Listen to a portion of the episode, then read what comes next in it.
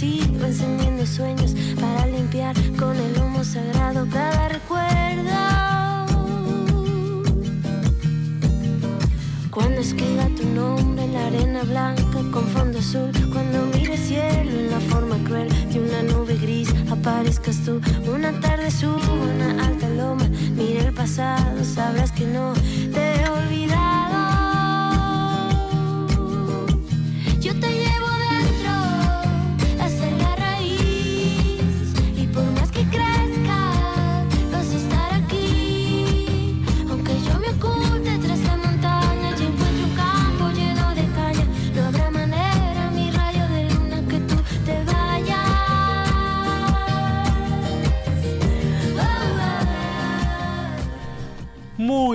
tardes, buenas noches para todas, todos y todes.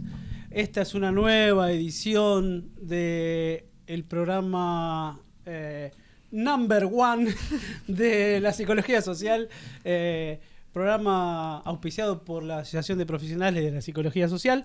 Eh, y bueno, es, es como, como siempre les digo, este programa siempre busca eh, combatir la neutralidad, eh, poner, tratar de pensar un poco la realidad eh.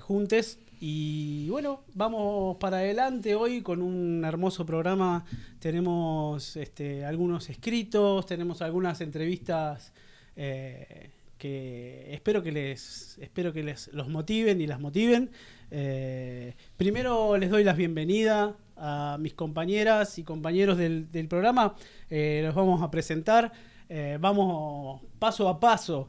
Eh, primero vamos con la coordinación general del programa, el señor Nahuel Varesi. Eh, acá tenemos un, un nuevo, un nuevo integrante, no sé si está cumpliendo funciones de, no sé, de suplencia o, De suplencia. o qué, pero bueno, el, Salió del banco de. el señor Santiago aquí en la operación técnica eh, que nos está acompañando está en el, en, los- en el timón, digamos, porque sin él nosotros acá no se entera nadie. Así que, eh, bueno, después tenemos a Lau Pizorno, la tenemos a Lau Spiegel. Spiegel, la tenemos a Paula Lewinger, también en producción. Y bueno, acá en, esta, en este sucuchito eh, íntimo, tengo a mis dos compañeras de, de programa que estamos siempre acá en la mesa. La señora Julia Ramundo en, en la, digamos, en la parte de... este, en realidad, eh, Julita está siempre acá con nosotros, está en todas, eh, ¿Qué tal, pero hace su, hace su columna de arte y cultura y... Como siempre, mi compañera Gaby Payarolas. eh, buenas Hola, noches. buenas noches. Buenas ¿Cómo va? noches ¿Todo a bien? todos. Bien. ¿Cómo estamos? Bien, acá estamos. Estamos bien. Eh, hoy eh, emocionados porque tenemos un lindo programa, tenemos unos invitados muy importantes, van a estar acá en el estudio, eh, Guillermo Volkin, vamos a tener una conversación con él que espero, espero que les guste, yo creo que en los tiempos que corren es importante este, tener este, este tipo de, de entrevistas con, con personas que tienen un recorrido y que son referentes en algunos temas específicamente. Eh, en el caso de Guillermo, el tema de la educación, bueno, él es un referente clave eh, para, y nos va a ayudar a pensar un poco toda la, la realidad que, que está en ese aspecto, ¿no? Cómo, cómo está, cómo está la, la realidad de la educación y el aprendizaje hoy que estamos, que estamos en la pospandemia, que estamos con unos desarrollos de las este, tecnologías eh, casi de manera exponencial, nos encontramos con nuevas tecnologías y vamos a ver qué, qué nos dice.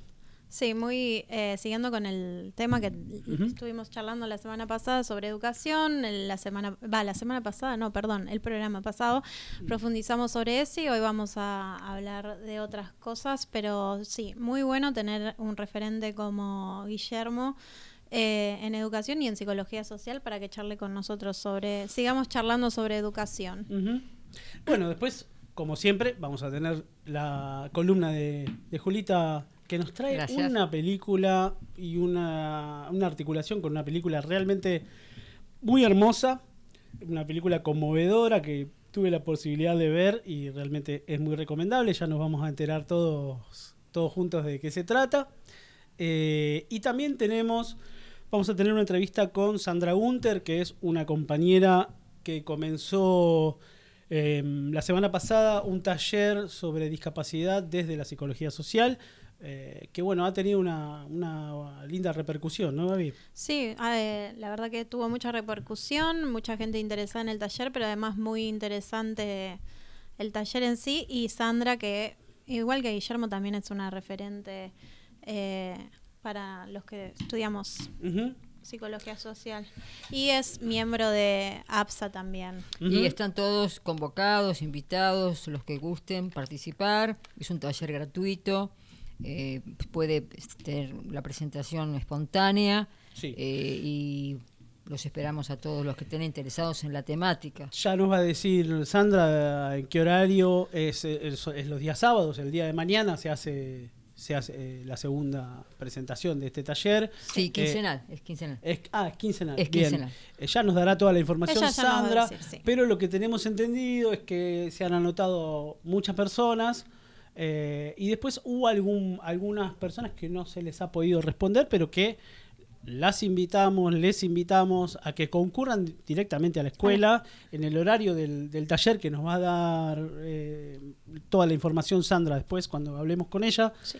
Pero por supuesto que están todas y todos invitados para, para nada, disfrutar del taller y, y sacar un... La verdad que por lo, no, yo no participé, no pude estar en el taller, pero por las repercusiones que tuvo, eh, parece que es muy interesante el planteo de Sandra.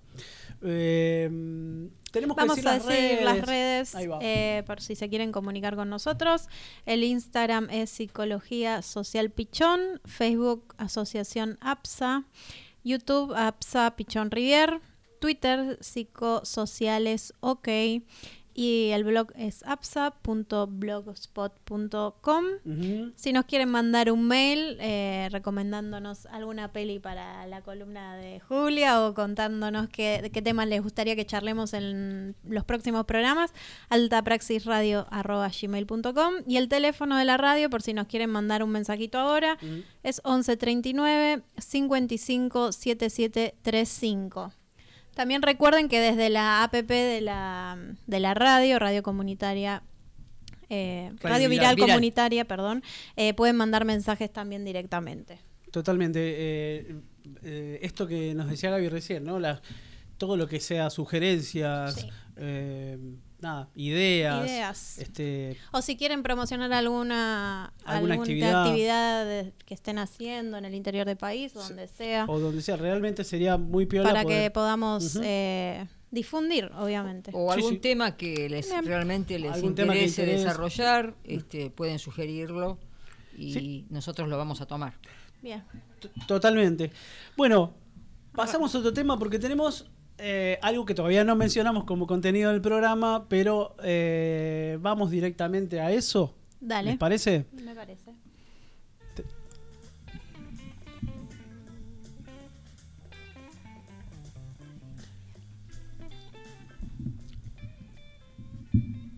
Bueno, muy bien.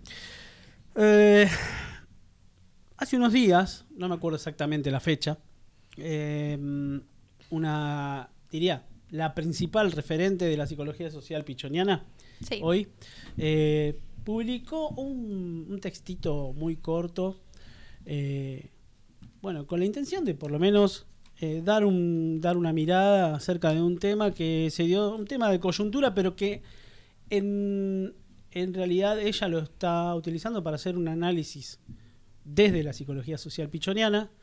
Eh, sabemos que ese tipo de análisis, que justamente ella es la que plantea esto, es un análisis dialéctico entre el orden social y la subjetividad, ¿no? Eh, los procesos sociales y, digamos, su manifestación subjetiva. Y, mm, y nada, hay algunos activos eh, que como sociedad, en la Argentina sobre todo, eh, tenemos. Voy a pasar a, a leer el texto. es un texto de Ana Quiroga. Eh, y a ver qué, qué- qué nos resuena. ¿no? Eh, el título es el diagnóstico, entre comillas, de Florencia Kirchner. Ignorancia, crueldad. Y dice así, Florencia Kirchner respondió afortunadamente al ataque mediático que sufriera días atrás. De su texto me resultan particularmente conmovedoras las palabras con las que define la intención de esos comentarios sobre su persona. Y entre comillas pone, hay cosas que solo se hacen para causar dolor. Esa es precisamente la esencia de la crueldad. En Argentina, las ciencias médicas, sociales y psicológicas se han caracterizado por darle centralidad a la comprensión y abordaje del padecimiento, buscando mitigarlo. Son muchos los nombres de quienes se destacaron en esa tarea. Con orgullo nos sentimos discípulos de una figura que muchos reconocen como emblemática en la lucha contra el sufrimiento y la desesperanza. Se trata de Enrique Pichón Rivière, fundador de nuestra escuela. Para Pichón, la comprensión de emociones y conductas, el conocimiento de la dimensión de lo psíquico con sus vicisitudes, es un derecho humano, ya que ese saber aporta tanto al autoconocimiento como a una calidad de vínculo. Del ser con otros. Ese ser con otros que nos instrumenta como actores de la construcción colectiva de la salud. y sigue diciendo, nuestra cultura se caracteriza desde hace décadas por estar interpenetrada por ese saber psicológico, por esa inquietud, que causa asombro cuando se la conoce en otros lugares del mundo. De ello somos testigos quienes hemos tenido la oportunidad de participar en intercambios internacionales en esa materia. Ese conocimiento, esa sensibilidad y apertura a lo humano no puede ser bastardeado o trastocado por operaciones de fake news o interpretaciones salvajes, como las denominó en algún momento Freud. No podemos permanecer indiferentes ante el hecho de que los medios de comunicación masiva, que pueden ser y muchas veces lo son, formidables herramientas en la construcción y cuidado de la salud, sean utilizados para generar daño psicológico. Esto se da tanto potenciando climas de incertidumbre y angustia, o como ha sucedido en el caso de Florencia, invadiendo su intimidad, violando derechos fundamentales y sobre todo atacándola desde una mirada simplista y arbitraria en uno de los vínculos más significativos y complejos del ser humano, el materno filial. Imitando los más exaltados tiempos de la casa, de brujas, la estigmatizada, la villana, la portadora del mal, como siempre será una mujer. La rápida y esclarecedora respuesta de la Asociación Argentina de Salud Mental y el impacto que ésta tuvo sobre la opinión pública marcó un límite a esta forma de abuso mediático. De todo este hecho doloroso y lamentable nos queda, por lo menos, una enseñanza. Resulta muy peligroso que la ignorancia se alíe con la crueldad, más aún cuando ésta se ejerce desde un lugar de poder. Ana Quiroga, Buenos Aires, abril del 2023. Bueno, eh, un texto corto, contundente, eh, y parece que tuvo eh, algunas repercusiones, para bien y algunas críticas, que después vamos a hablar un poquito sobre eso. Eh, pero me parece que no sé cómo, cómo, lo, cómo lo piensan, cómo lo ven, y los convocamos a los compañeros y compañeras que están escuchando a ver qué les parece esto que Ana nos está planteando acerca de la ignorancia, de la crueldad y eh, la utilización, sobre todo, de un valor social como es esto de valor social que está inscrito en la sociedad argentina, ¿no? Este valor de poder analizar la realidad con algunos conceptos psicoanalíticos, psicológicos, que nos permiten tener una mayor poder complejizar algunas, algunas cuestiones. Y esto mismo, utilizado de manera salvaje, eh, deteriora ese, ese activo que tenemos como sociedad. Eh, no sé cómo la ven. Pienso, eh, primero como, eh, bueno, obvio, siempre lo que dice Ana es muy interesante para, para pensar, me parece, ¿no? Además, para seguir pensando. Eh, pensaba como en algo básico que tiene que ver con eh, esto que se, que se habla mucho ahora de no se opina sobre los cuerpos ajenos, o sea, algo tan simple capaz como eso, ¿no? Buah, que es algo que trabaja, va, que mi hija, por ejemplo, es como algo que es, que es otra generación, ya lo tienen mucho más incorporado. Eh, y bueno, es algo simple y básico, como es el cuerpo del otro, uno no tiene por qué estar opinando. Ajá. Eh, en segundo lugar, pensaba también en eh, cómo siempre las madres somos las culpables de todo, ¿no? Sí. Eh, con la característica extra de que la madre que se critica acá no es cualquier madre, sino que es eh, Cristina, ¿no es cierto? Eh. Y tiene como una, bueno, obviamente una, eh, eh, ¿cómo sería la Una, palabra? una connotación. Una connotación mayor. eh, Sí, bueno. porque mirá, también mm. existe mucho esto de que, bueno, como es ella, criticamos por criticar, lo que sea, ¿no es cierto? Bueno, mira, justamente esto toca con un poquito de lo que eh, eh, teníamos para, to- para tocar después, con respecto a estos pequeños debates que se dieron en redes eh, Sí. en relación al texto. Pero para no, no seguir con eh, eh, después. Vamos, vamos con ese perdón, tema. me no, no, adelanté. perfecto, perfecto, te adelantaste, pero tiene, por supuesto Bien. que tiene mucho que ver esto de la opinión sobre los cuerpos Sí. Eh, de cajón. Y me parece que también hay una idea de eh, jugar a dos bandas, ¿no? Mm, Esta, esto, esto de, de hacer un, un diagnóstico psicológico.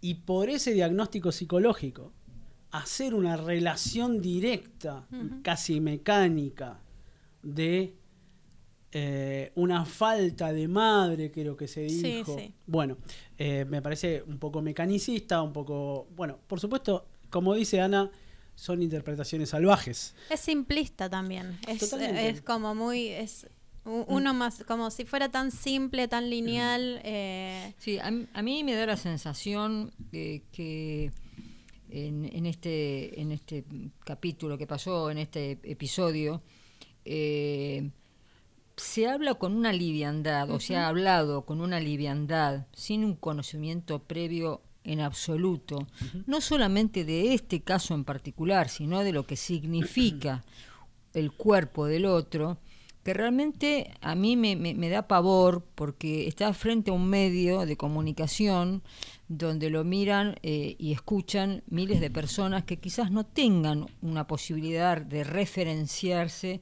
con un otro que pueda darle una amplitud al tema. Y se queda con esta mirada. Yo pensaba cuando vos hablabas de lo de Pichón, eh, o sea, que Ana hace la referencia a Pichón, Pichón en uno de sus textos siempre habla de que él siempre fue eh, interesado por el tema de la tristeza y abordaba eh, las, las conductas eh, y los estados de los sujetos en base a la tristeza. Y yo pensaba en esta persona a la cual se le sacudió de repente con una con una con un concepto, con un eh, con un facilismo eh, tremendista, eh, ¿qué es lo que le pudo haber ocasionado a esta persona? Sea qué persona fuera y sea, como vos decías, el físico del otro. Pero lo que más me avergüenza realmente, me, me, me, me pasma, es la simplicidad de tener un micrófono, una cámara y decir lo que se me ocurre. O sea, no, no, no, ni siquiera haber tal vez hecho eh, algún abordaje con algún eh, conocedor del tema, con algún psicólogo o hacer alguna consulta. No, tiró lo que le pareció. Sí, eh, yo creo que hay un eh, en ese en este hecho puntual a- eh, había una intencionalidad de daño, ¿no? Sí, sí, lógico. Sí, sí. Como, eh, pero un daño que se da a dos bandas. Se le hace el daño a la persona que está sufriendo y se busca hacerle daño también a su madre en el mismo momento del diagnóstico. Es un tiro por elevación político. Exacto. Eh, y, a ver, este es un ejemplo, ¿no? Un ejemplo público, concreto, de un personaje y una persona, más que un personaje, una persona que de alguna manera es muy conocida. Pero esto se da constantemente, constantemente, en la estigmatización y en la deshumanización de un montón de personas en nuestra sociedad que cumplen otros roles, ¿no?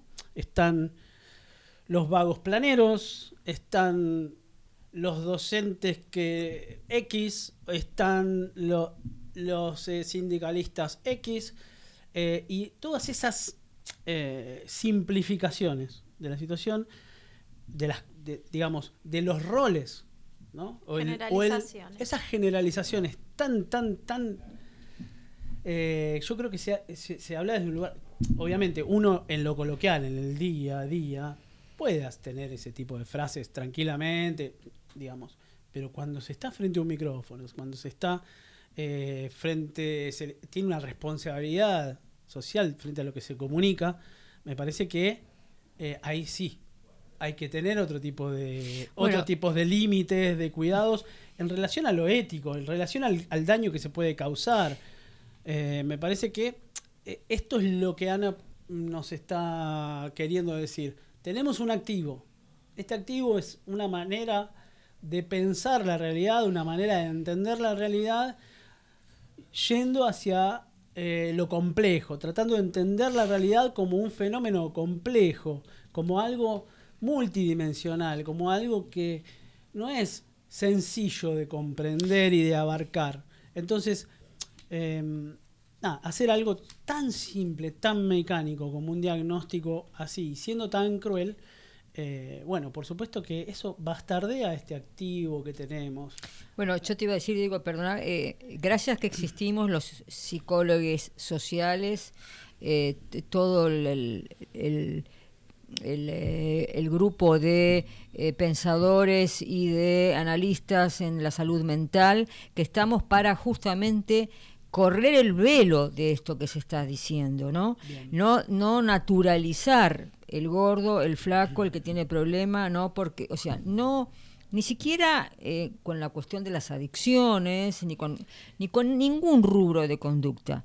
Eh, esa creo que es una de nuestras funciones principales como psicólogos, ¿no? O sea, correr el velo, desnaturalizar y mostrar qué hay detrás de esto. No solamente eso, eh, ahora, ya que decís esto de correr el velo, también de no naturalizar que una persona puede salir a un medio de comunicación masivo y decir cualquier cosa y que no que el resto de la sociedad diga, ah, bueno, porque lo dijo pirulito o pirulita en tal medio que es tan importante, eso significa que es así. Se le da porque si no, verdad, ¿no? claro, Mm. porque si no eh, pasa, o sea, pasa a suceder esto, que mucha ge- como pasó, bueno, no sé si quiero entrar en debate, pero pasó con lo de mm, el cloro este que se tomaba en pandemia, ese tipo de cosas. Lo dice una persona que tiene un micrófono, que tiene una audi- audiencia de muchas personas y se toma como verdad, como dice Diego, y eso también son las cosas que nosotros tenemos que desnaturalizar, no cualquiera solamente por el hecho de tener un micrófono, eh, lo que está diciendo E es incluso- fehaciente ni... Incluso te digo con las redes, que creo que a ustedes Sí. también les pasa, que les llegan eh, como, como bombas de cuestiones que ni siquiera se se han puesto a investigar, o sea, y lo tiran y, y- y va como re- multiplicándose, entonces entramos en un pánico, en una desazón, eh, y debemos siempre referenciar si hay, hay algo de verdad en eso que está pasando. Investigar, averiguar. Quizás lo haya, quizás lo haya. profundizar. Pero eh, eh, ser tan superficial, en este caso, eh, podría no solamente causarle más sufrimiento a quien está padeciendo Totalmente. eh, y a quien está dirigida la, digamos, es- esa- ese comentario, sino a un montón de otras personas que también están sufriendo la misma problemática es y la que se ven revictimización de la, Sí. de la persona. Y parece te- que no tuviera, no tuviera como fin, ¿no? Como que siguen escalando, un- siguen escalando. Bueno, acá eh, mi- mi- lo que pienso es que hay una, hay un intento de deshumanizar ¿no? algunas, algunas personas que tiene una, por supuesto que esto tiene una connotación eh, política, ¿no? Eh, ¿no? no podemos abstraernos de eso. Eh, este intento de deshumanización y de desprecio por el otro ser humano, porque de carambola quizás alguien que está relacionado con ese ser humano piensa diferente a mí, entonces daño a ese ser humano para hacerle daño a ese otro que piensa. Hay toda una cuestión muy perversa que no vamos a hacer caracterizaciones psicológicas, que, pero que las podríamos hacer, podríamos hacer un poco de caracterización barata, eh, pero no, entremos por ese lado. Eh, yo quería decir algo, ¿no? Esto de, porque finalmente a esto que te referías, Julita, de esto que pasa en las redes, ¿no?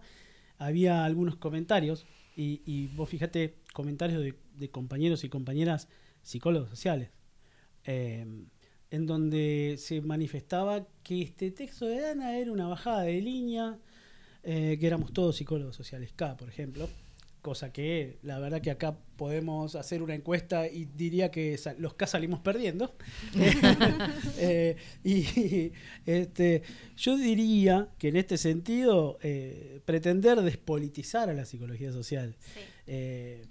Tratando de entender que politizar no significa politizar partidariamente, sino lo- la, connota- Ideológicamente. la connotación de lo que es la política como herramienta de transformación de la realidad, despo- despolitizar la disciplina contribuye a posicionamientos que están, como dije, creo que fue en el primer programa, esas, esas posiciones están sustentadas en posiciones dogmáticas, en verdades absolutas, todo puro, que eh, naturalizar, eh, naturalizamos todo lo que, todo lo dado, lo que se nos ofrece o se despoja en cada situación.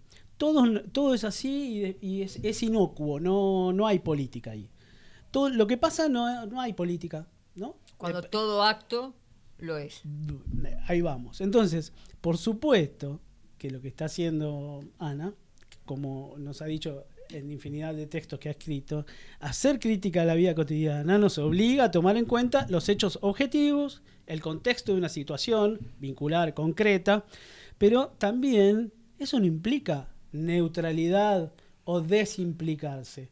Eh, todo el contexto, eh, todo el análisis situacional debe tener una posición política. No podemos abstraernos de eso.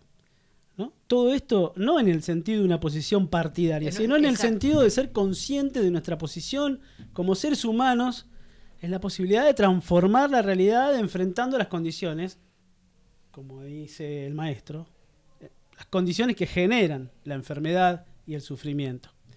Eh, por lo tanto, yo humildemente quisiera decirle a los compañeros y compañeras que pensaron que esto era una bajada de línea este, político partidaria porque vieron un apellido y simplemente quizás no leyeron el texto. Eh, Tengo la esperanza de que no lo hayan leído y que lo puedan leer. Eh, nada, eh, estaría bueno que lo lean y si tienen ganas de decirnos algo y Estamos por escuchar. eh, totalmente, totalmente. Estamos, nos encanta esto de- del debate y poder debatir. ¿Y qué tiene que ver esto de, de- de estar politizado, no estar politizado? ¿Qué es, qué es la política, qué no es?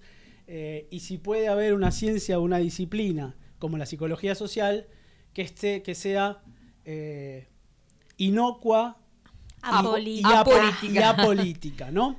Así que, bueno. Ser psicólogo social es una posición política. Y bueno, sí. Di- eh, sí, totalmente. eh, porque realmente Cada acto busca es del transform- sujeto es Sí, una... bueno, pero además, eh, para decir como algo más específico. Sí, sí, sí.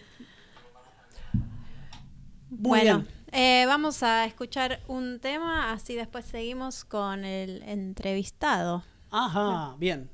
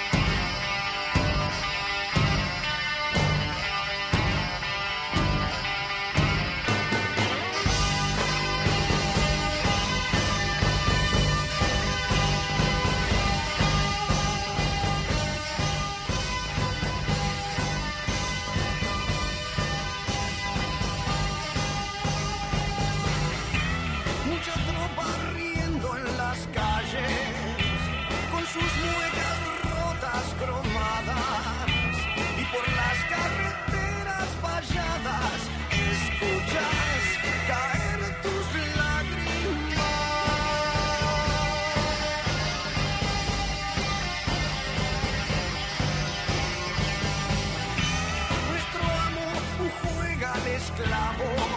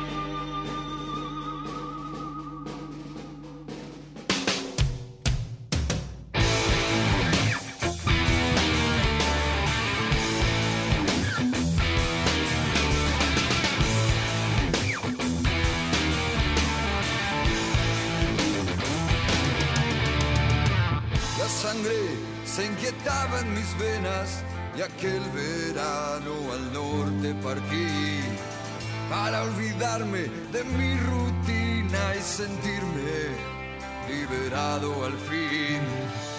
Ver la tierra bañada de sol, respirar aire de las alturas, llenar el cuenco de mis ojos con lo más frágil de la locura.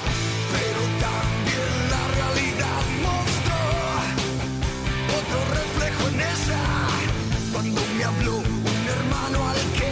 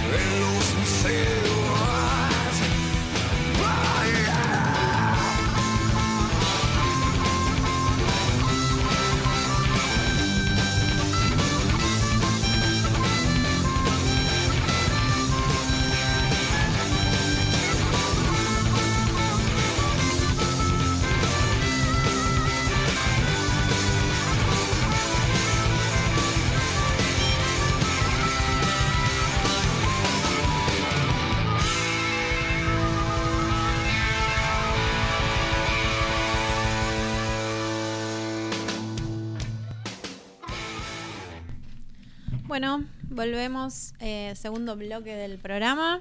Les vuelvo a pasar las redes eh, por si quieren escribirnos, comentar. Eh, nos pueden escuchar desde la eh, app de Radio Viral Comunitaria.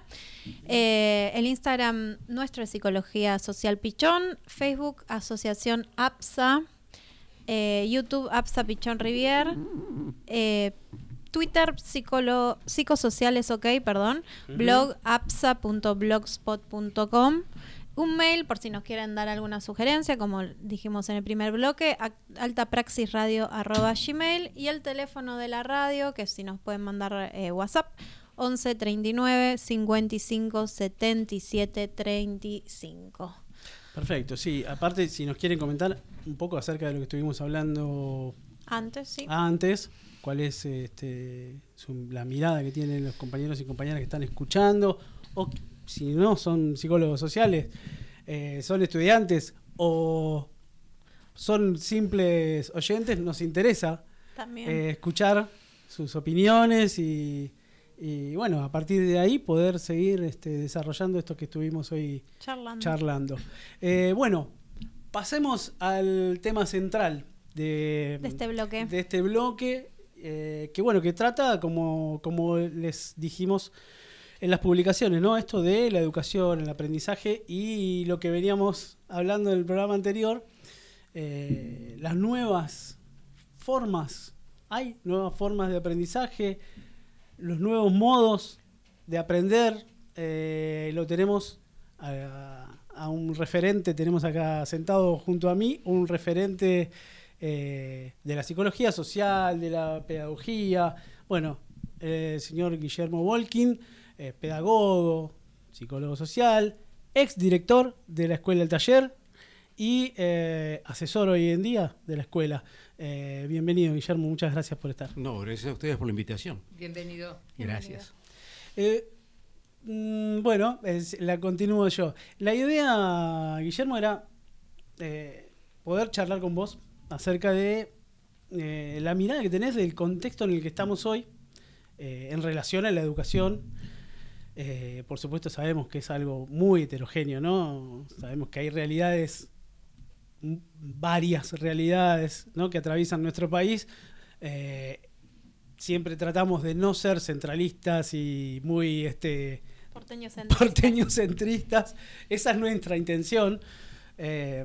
Pero bueno, la idea también es eh, poder conocer tu mirada acerca de cómo es la situación. Últimamente salieron algunas encuestas, salieron algunos este, así trabajos acerca de cu- cuál es la situación y como que la, la- la educación está en crisis, ¿no? Parece.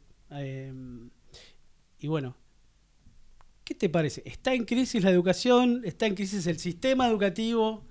Eh, ¿Cómo Es- estamos? Está en crisis la sociedad Mm. fundamentalmente, es decir, la educación no podría estar al margen de la crisis sociopolítica Mm. nacional y- e internacional. O sea, el, el- el mundo está patas para arriba y la educación no podría ser óptima nunca bajo ningún punto de vista. Eh, se ha abusado de la palabra crisis, porque eh, crisis conceptualmente no podría tener el nivel de permanencia que tiene hoy. Es decir, crisis es un momento, se, se identifica cuáles son las causas de la crisis, se trata de elaborar este, los detonantes de esa crisis y se debiera pasar en lo posible a una situación reparatoria de lo que ha generado la crisis. Claro. Eh, Desde ese punto de vista, la, la Argentina y en particular la educación está en crisis de hace 30 años. Entonces, el, el hablar de crisis es, eh, es como un diagnóstico sin diagnóstico. Claro. ¿no? Es decir, Bueno. esa- es como decir es producto de la pandemia, que es un diagnóstico sin diagnóstico. ¿Qué tiene usted post pandemia? Claro. ¿Qué es la pospandemia? Y no lo podemos caracterizar mucho Claro. qué es la pospandemia, excepto que si nos, pon- nos ponemos a ver de verdad cuál es la manifestación objetiva de la pospandemia. Y esa manifestación no es explícita. Mm. Es o mejor dicho, no está registrada por quienes debieran registrar los rasgos de la pospandemia.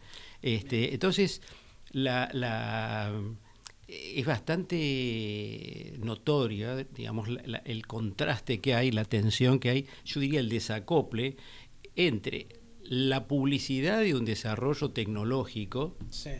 aplicable a, a todo y las condiciones reales en las que está la educación hoy en la Argentina y me parece fantástico que no ser porteño centrista eh, porque aparte, digamos, conceptualmente para esta psicología social, el hombre en situación es reconocer las condiciones concretas en las que está cada uno. Exactamente. sí. Y la, la- la situación ya no, no es de una provincia, yo diría, en la misma ciudad de Buenos Aires, las diferencias barriales que hay son muy grandes. O sea, uno, hoy uno podría reconocer zonas con rasgos eh, particulares adentro de la ciudad de Buenos Aires. Totalmente. Entonces, este, eh, eh, hacer diagnósticos generalistas Mm. no nos- no- son bastante inconducentes. ¿no? Es decir, por lo tanto, el primer problema para mí es no sé, no las, las necesidades políticas no leen la realidad.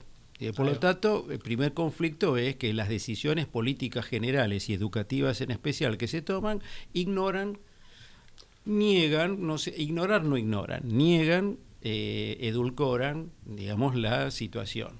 O Este, tapan, digamos, de alguna manera, como una especie de Sí, analgésico frente a la, Lógico, situación. se toman medidas que eh, son absolutamente, mm, digamos, mecánicas, eh, en donde no importa mucho el resultado. Por ejemplo, la publicidad de una hora más por día para lengua y matemática es muy, es muy atractiva, digamos, para el análisis esa, porque en todos lados se publicitan una hora más de lengua y matemática. Si uno camina un poco, lo primero que recoge es ni los docentes ni los estudiantes saben muy bien para qué es esa quinta hora.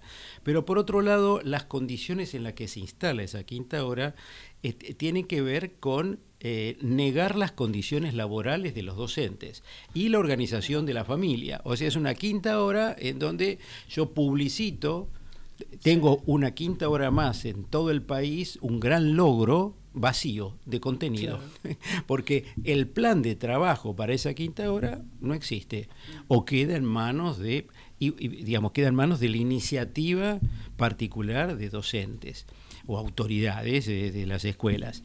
Entonces, eh, uno dice, ¿y por qué aparece la quinta hora? Bueno, la quinta hora es para compensar lo que teóricamente se perdió durante la pandemia.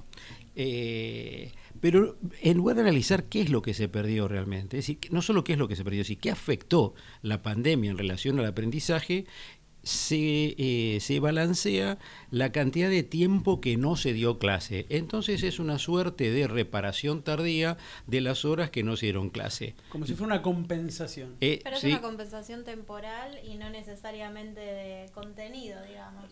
eh, bueno, como está planteada, podría tener contenido, pero como está planteada, es una compensación de balance político. A vos te faltaron horas de clase, yo te agrego horas de clase. ¿Qué vamos a hacer en esas horas de clase? Yo digo matemática y lengua, pero no hay un plan real de matemática y lengua bajo ningún punto de vista. Entonces, y por supuesto que las diferencias zonales son muy grandes, porque aparte, digamos, voy a dar un ejemplo mm, este, muy práctico. Tilcara, mm, ciudad de Jujuy, escuela nocturna, empezaba a las 6 de la tarde. Por eh, una escuela nocturna con una población compleja, qué sé yo, empezaba a las 6 de la tarde. La prolongación de la quinta hora, y se usaba una escuela primaria, la prolongación de la quinta hora se superpone con la primera hora de la escuela. Por lo tanto, en lugar de salir a las 11, iban a salir a las 12 de la noche en una zona en donde, digamos, la movilidad, etcétera, No pero aparte no es sencillo. Por lo tanto, la decisión que tomaron fue dar esa hora en locales en Tilcara, que puede ser mm, un salón municipal, una escuela, es decir, que, por lo tanto, esa primera hora Cambia el ámbito. cambia el ámbito, cambia las condiciones, cambia todo, es un, como, digamos, por mejor intención que tengan los docentes, es un como si Sí. de Como esa si, hora. cual, es un un como como si de esa hora. Ahora, ¿dónde aparece eso? No, eso no aparece, porque lo que aparece es que agregamos una hora. Muy bien. Ese es el, digamos, la, la- la absoluta disociación entre necesidad y respuesta. Es decir, las necesidades que hay no están teniendo respuestas en el orden de la política educativa. Y por supuesto que en ese caso docentes también quedan emparentados con la situación porque están los que tienen muy buena iniciativa, están los que tienen menos iniciativa, están los que trabajan más, los que trabajan menos, pero el clima general no propicia un plan, un trabajo, encontrar cuál es la dificultad. Hay como una especie de, lo que hablábamos eh, hace un ratito en el primer bloque, una como eh, se busca como una solución mecánica a un problema que tiene una complejidad eh, Sí, mucho sí. más vasta, ¿no? que es multidimensional y que hay que tratarlo en cada situación concreta.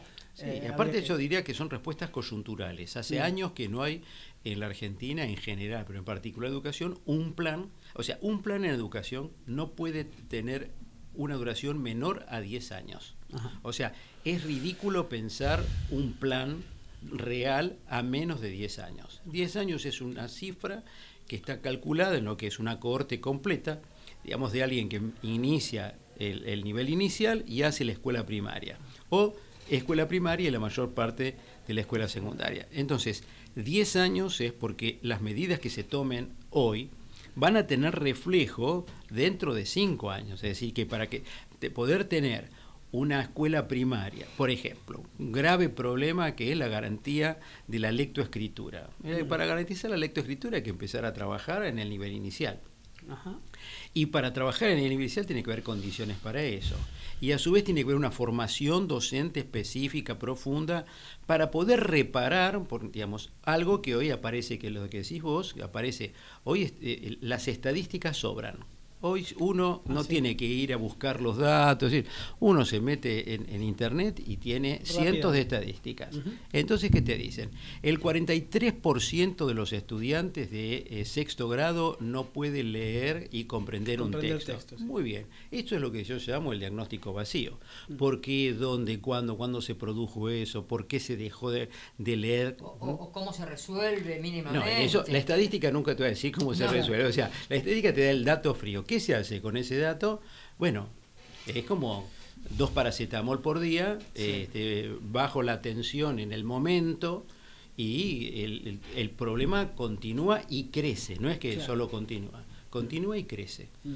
Entonces, por eso digo que la, la- la disociación entre el, el planteo real de, de lo que es el conflicto y la respuesta mm, hoy este, brilla por su ausencia.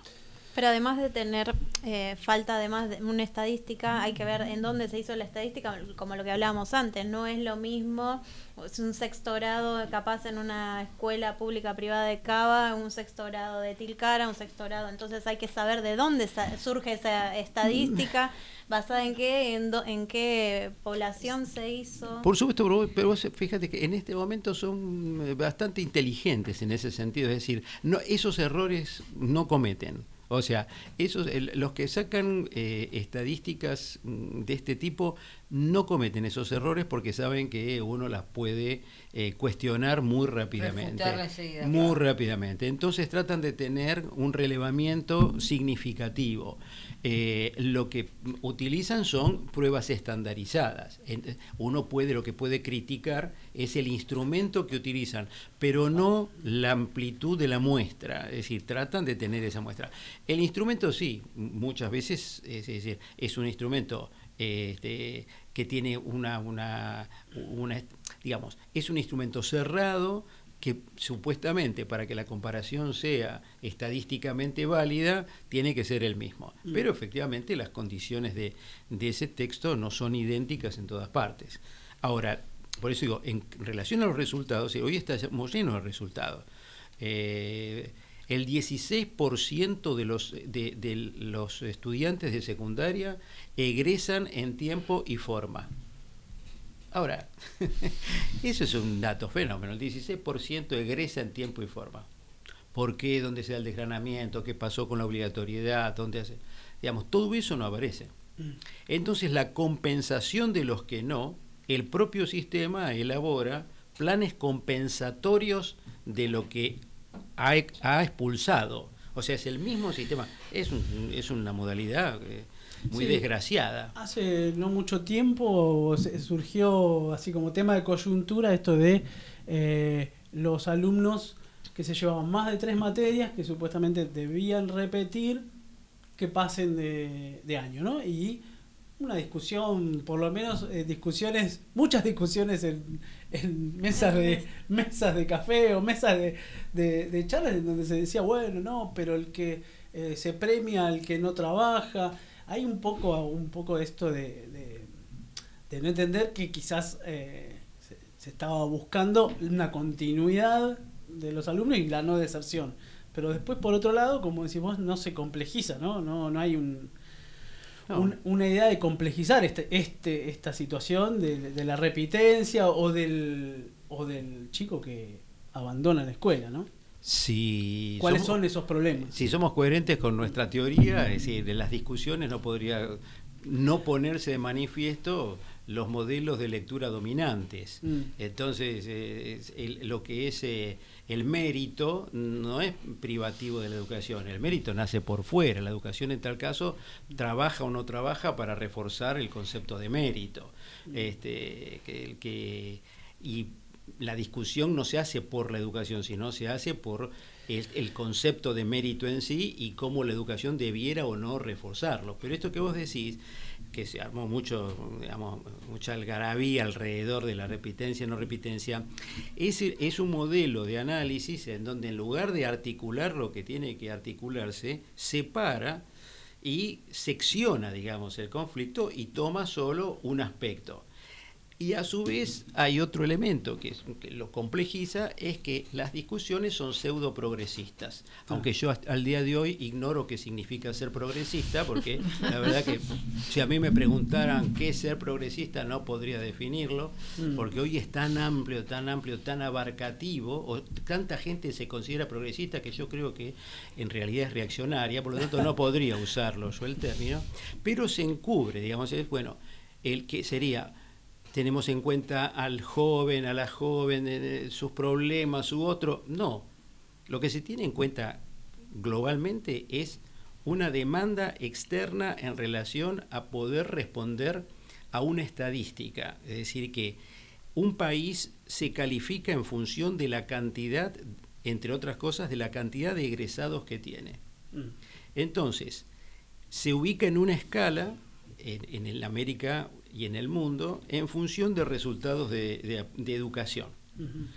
Eso le permite entrar a ciertos organismos y en función de esas valoraciones y si ingresa o no a esos organismos, puede o no pedir ciertos créditos. O sea, que es una suerte de, este, de calificador de riesgo con parámetros educativos. Entonces, hay mucha preocupación porque pasa el tiempo y los parámetros que muestra la Argentina, en lugar de avanzar, ni siquiera se quedan, decrecen. Entonces, las respuestas son mecánicas, parcializadas, absolut demagógicas. Sí, en definitiva. homogeneizantes finalmente, ¿no? Como una cosa- Demagógica, porque en lugar de, de meterte a ver cuál es el conflicto, tratás de obtener Mm. un resultado. Entonces, decís, bueno, el permanencia, Mm. ¿no? retención y permanencia. No lo estás logrando por otras cuestiones. No lo estás logrando porque las condiciones de vida, la familia, los pibes, el trabajo, etc. No lo estás logrando. Entonces, ¿cómo haces para que al final puedas mostrar que tu cohorte terminó más o menos en la cantidad de años estipulada? Bueno, entonces se encubre eso con una discusión sobre si repitencia sí, repitencia no. Cuando en realidad no es ese problema, porque yo tampoco estoy de acuerdo con la repitencia en sí mismo. Pero lo que no se discute es qué tipo de evaluación vamos a incorporar en relación al aprendizaje. Entonces, el- es decir, ese trabajo de evaluación nunca se ha hecho. Por lo tanto, la repitencia es el resultado de un concepto dominante de evaluación. Mm. Si vos no querés que haya repitencia, tenés que modificar el, el- el modelo de evaluación, no la cantidad de materias que podés llevarte o que, con las cuales podés pasar. Mm. ¿no? Porque entonces eso aparte alimenta otra cosa eh, que es eh, el, el- el- digamos como la representación del siga siga en el ámbito educativo. Claro, se ponía, se dilema- dilematizaba de esa manera. ¿ves? Sí, sí. O el siga siga o eh, la estigmatización del repitente. Por supuesto, Eh, por supuesto. se- No, y te puede- falta uno, que es aquellas instituciones que más allá de lo que digan todos, va a seguir teniendo un sistema Mm. en donde va a haber evaluación, vas a tener las dos materias, o sea, y porque hay todo un sector que valora y respalda eh, y sostiene que ese es el camino. Casualmente muchos de esos después están en los órganos de poder. Es decir, Sí, sí. casualmente muchos de esos Casualmente, muchos de esos egresados van a ocupar los lugares de poder. Totalmente. ¿Alguna pregunta, compañeras? Yo tengo... No, Ah, bueno, eh, ¿tienen alguna pregunta? No, que me había quedado pensando en esto que me parece interesante de que el propio sistema que te expulsa después es el mismo que quiere compensar y Así lograr es. que, que, bueno, que vuelvas o, pero ahora que explicaste esto, eh, tiene un porqué, ¿no es cierto? Como de, de dónde queda valorado la, la Argentina en Sí, sí. la escala educativa. Yo digo que expulsa y después pasa el carro a recoger los que expulsó. O sea, es el mismo sistema Que expulsa y del otro lado pasa el carro y va subiendo todo lo que quedó y le ofrece algo que aparte compite con el propio sistema. Porque los, todos los, te- los planes de terminalidad, todos los planes de terminalidad compiten con el propio sistema. O sea que genera un plan de termi- el mismo Estado que es expulsivo no solo por lo educativo, sino por las condiciones, etcétera, le ofrece a quien expulsa un, un plan de terminalidad que tiene rasgos absolutamente opuestos al sistema en el cual debiera estar, porque ese es el otro asunto, en el sistema en el cual debiera estar. Claro, ¿por qué no me ofreciste eso primero? Bueno, Acá nosotros eh, pensábamos también si podés hacerlo eh, un poco, ay, perdón, eh, algo así resumido, porque todo es muy amplio, muy complejo. Yo te estoy escuchando atentamente, la complejidad del tema educativo que no se puede resolver en una charla cortita, ¿no? Así que te vamos a invitar varias veces si tenés ganas. Sí, sí, sí. Hablábamos nosotros entre las cosas que pensábamos consultarte, el, tema de las nuevas tecnologías. Eh, ¿cómo, lo, ¿Cómo lo vivís? ¿Cómo lo ves? ¿Cómo lo, lo- lo- te, te llega a vos este tema de las nuevas tecnologías para el aprendizaje? yo cuestionaría la idea de nuevas tecnologías, la primera de todas, ¿no? Porque el, tecnología desde que el hombre pudo pensar cómo hacer para dominar la naturaleza, pensó en Eh, tecnología. Implementó una tecnología. claro. Y eso, digamos, podemos remontarnos a miles de años. O sea, desde el momento en donde pensó, bueno, ¿cómo puedo dominar mejor la naturaleza? Y después que dominó la naturaleza, vino cómo puedo dominar a otros hombres con A la otro hombre. Entonces esto tiene, de nuevo no tiene, digamos, lo que tiene de novedoso, más que nuevo, es que por supuesto a medida que eh, va avanzando en el desarrollo, este, que, que tiene su origen hace miles de años, porque ese asunto de lo tecnológico no es contemporáneo. Es decir, es un error pensar que lo tecnológico nació eh, con Internet, ¿no es cierto? No, la rueda es tecnología. Todo, eso es decir, que la- lo tecnológico justamente es cuál es qué herramienta inventa el hombre para poder resolver Su necesidad, sus necesidades, y dominar a la naturaleza. Después de eso pasa a darse cuenta que puede ser herramienta para dominar a otros hombres. Exactamente. Entonces, eh, las nuevas tecnologías, eh, es, yo diría, ¿cómo se pueden utilizar las tecnologías para mejorar la enseñanza? eh, ¿no? Es eso. El problema es que, eh, en general, lo que se plantea es, es como una suerte de expulsión de lo existente y reemplazo por la tecnología. ¿no? Es decir, no sumar. no articular, no articular. Es decir, ¿cuál mo- ¿por qué? Sobre una base, sobre una lectura también eh, siempre tiene una base de verdad y una base distorsionada, es decir, la base de verdad es el contacto que tienen hoy los estudiantes con recursos tecnológicos es muy alto. Tratar de emular en educación el recurso tecnológico, yo en principio digo, es un problema, es una falacia, o sea, no se puede emular. La pandemia demostró mucho esto, o sea, por eso mm, eh, yo escribo, escribí sobre ese tema, me mostró mucho, o sea, es un recurso, ayudó, no hubo reemplazo, no. hubo reemplazo, y lo que se perdió, se perdió. O sea, eh, por eso esto compensatorio, es decir, porque aparte lo que se perdió, se perdió en ciertas condiciones que no son reproducibles, con efectos sobre la emocionalidad de quien enseña, La quien aprende. Eso, pero tremendo. Y el, el- hoy se está viendo permanentemente el efecto de eso, Exacto. particularmente en adolescentes, que Exacto. son que han sido como los más cristalinos, digamos, en mostrar los efectos de, de la pandemia. Este, pero también lo que se vio es que el- el- la posibilidad de, de aprender de manera permanente, de manera permanente, a través de recursos digitalizados, es restringido por algo que esta teoría explica muy bien y que Mm. es cuál es el sostén eh, mientras que el otro está aprendiendo. O sea, el, el- el- para poder aprender siempre existe el sostén. O sea, el Ah, Sí, aprendizaje no, sin hubo sos- sostén no hubo sostén emocional ninguno. es ni- que hubo- lo que- es decir, la mediación de, de la comunicación a través de dispositivos virtuales limita eso, por más que yo te vea la cara, en el mejor de los casos, porque durante la pandemia vimos mucha pantalla, y no de chicos, ¿eh?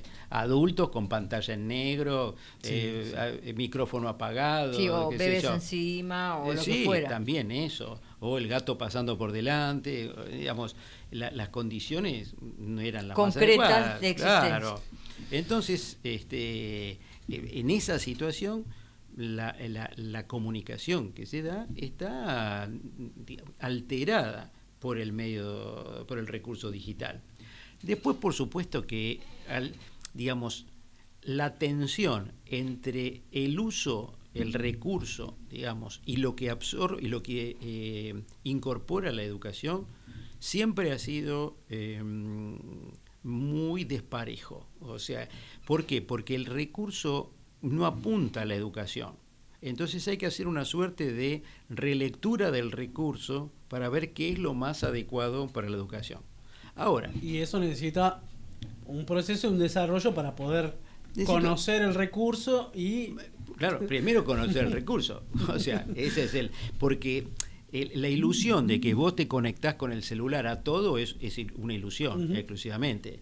Entonces, es decir, vos tenés que conocer el recurso y sacarle el jugo al recurso. El tema es que las condiciones, digamos, de formación docente son malas. Eh, las condiciones de trabajo adentro de las escuelas son Son malas. Entonces, el, el, y encima se dice, bueno, pero usted atrasa, estimado docente, usted está todavía con el pizarrón, qué sé yo, ¿por qué no? Entonces vienen los problemas cotidianos, con el celular, ¿para qué se usa? ¿Cómo se usa? Pero el problema es mucho más de fondo, que es que hay, a lo largo de todos estos años, eh, lo que se fue generando es una, un modo de leer el recurso eh, tecnológico. Entonces, el, el modo de lectura cambió, el modo de acceso a la información cambió, la escuela perdió centralidad en la, en, en- como comunicadora de la información, Eh, la disputa de la información es muy grande, la idea de eh, la escuela no responde a mi necesidad individual es muy grande y entonces uno que ve que los tutoriales eh, mm, hay miles de Para tutoriales todo. para todo ¿no? con una idea de resolución eh, acotada del conflicto Ujú. Hacémela fácil es el título de uno, Claro. es decir, en donde muy rápido yo te explico cómo resolver eh, qué sé yo, una ecuación de primer grado. Mm. Eh, es de- hoy hay sistemas en donde uno pone el- el- los valores y le da el resultado directamente. Bien. Entonces, Eso, justamente te estaba con esto en la cabeza, con lo que estabas diciendo, ¿no? Esto que est- ah, estás hablando del acceso a la información. Hay una aparente posibilidad de, la- de acceso a enormes cantidades de información. Exacto. ¿no? Te- Aparece como si fuera posible acceder a grandes cantidades. Se puede acceder a grandes cantidades. Por supuesto, sabemos que no todos tienen esa posibilidad de acceso. así es. Pero, por otro lado, y leyéndote, eh, eh, se me ocurrió esto, ¿no? Esto de la virtualidad de los dispositivos virtuales, este recurso que nos decís que hay que conocer para poder desarrollar en función de lo educativo o de la enseñanza. Y ahora estos nuevos desarrollos que van no solamente a lo que son los dispositivos, sino que van directamente a la- al contenido, al acceso de la información y cómo esa información ya viene a quien se está educando, viene masticadita, eh, ordenadita y la posibilidad que tiene aquel que tiene la posibilidad de acceder de tenerla de esa manera, ¿no? Entonces pensaba esto del enseñar y el aprender, con la virtualidad se intervino el estar, el espacio y el tiempo que, que vos eh, pones de manifiesto eh, en, este, en lo que escribiste en esta nota en la marea, que les recomiendo a todos los que están escuchando que lean esta nota. Está escrito de Guillermo que se llama Cuerpos retenidos y comunicación virtual, enseñar y aprender en aislamiento. Eh, que a, mí la verdad que me disparó un montón de cosas para, para poder seguir pensando la realidad de hoy, digamos. Eh, y cómo ahora con la inteligencia artificial ya no se va al estar, digamos, a modificar el estar, los cuerpos y el tiempo, sino se va al modo de hacer y el modo de conocer. De qué manera conocemos y después, como eso que conocemos, lo aplicamos en el hacer. Y bueno, por supuesto, estamos en el momento de aprender sobre los dispositivos y conocer. Y ahora se nos viene esta ola porque, como te decía antes, me parece que los desarrollos tecnológicos eh, tienen una velocidad exponencial, digamos, que Sí. digamos, son cada vez más rápidos y no, no hay tiempo de conocer un dispositivo y de aplicarlo, que ya viene una nueva cuestión que irrumpe prácticamente, por ejemplo, esto de la inteligencia artificial y los chats y el chat GPT y toda esta historia, que yo creo que mm, ah, este, se, está, se está metiendo y se está colando por todos lados. eh, y quisiera saber de qué manera, de cómo lo ves esto, ¿no? Porque ya no se mete con el dispositivo, se mete con el contenido y ¿qué Ah. hacemos con eso? Así como me hace ruido la palabra progresista, me hace mucho ruido el- el- el- la palabra inteligencia, Ah, ¿no? porque ujú. en realidad la palabra inteligencia este, debiera tenérsele un poco más de respeto. Pero Sí, es una inteligencia artificial que no, es no sería no, tan inteligente ni tan artificial. primero porque depende del humano, hasta Claro, hoy depende del, hasta hoy depende del humano, absolutamente. Suerte. No hay, no hay forma que no dependa del humano. Mm. La otra es que el, el problema para mí radica eh, que el- no es en que eh, el acceso a la información, sino la capacidad de selección de la información. O sea, que a dónde se trabaja, dónde se elabora, dónde se aprende a seleccionar la información. ¿Por qué? Porque el sistema lo que es inteligente, el humano que lo diseña, es hacernos creer que nosotros buscamos lo que realmente queremos buscar. Y no, y no lo que bus- y, no- y bus- y se busca aquello que eh, los otros quieren que busquemos. De Eso está totalmente Totalmente. comprobado, ¿no es cierto? Pero te da la ilusión, o sea, generas la ilusión de que estás buscando lo que vos querés. El- es el, el- el primer, la primera palabra que vos ponés. La cuarta ya no tiene que ver con vos, tiene que ver con lo que te van ofreciendo. Entonces, un primer problema muy serio para mí es dónde se aprende a recibir y seleccionar. Eso es, eh, es decir, cómo uno puede discriminar esa información. Eh, no anularla, ni mucho menos, pero discriminarla. En una época uno decía, bueno, nada de Wikipedia porque está- comete muchos errores. Este, como, es un, como, como, como es un diseño abierto, se ha corregido muchísimo. Pero ya no es necesario ni siquiera desconfiar de la Wikipedia, porque el efecto de, de- de- digamos, de, de, la confiabilidad que dan determinados lugares es mucho más grande que la certeza de lo que dicen. Es decir, que la relación que hay entre eh, la certeza de la, de, digamos, de la comprobación y lo que yo creo es lo que yo creo es dominante sobre la certeza de la información. Entonces, si yo creo que esto es cierto, no me importa que haya tres lugares que me digan lo contrario.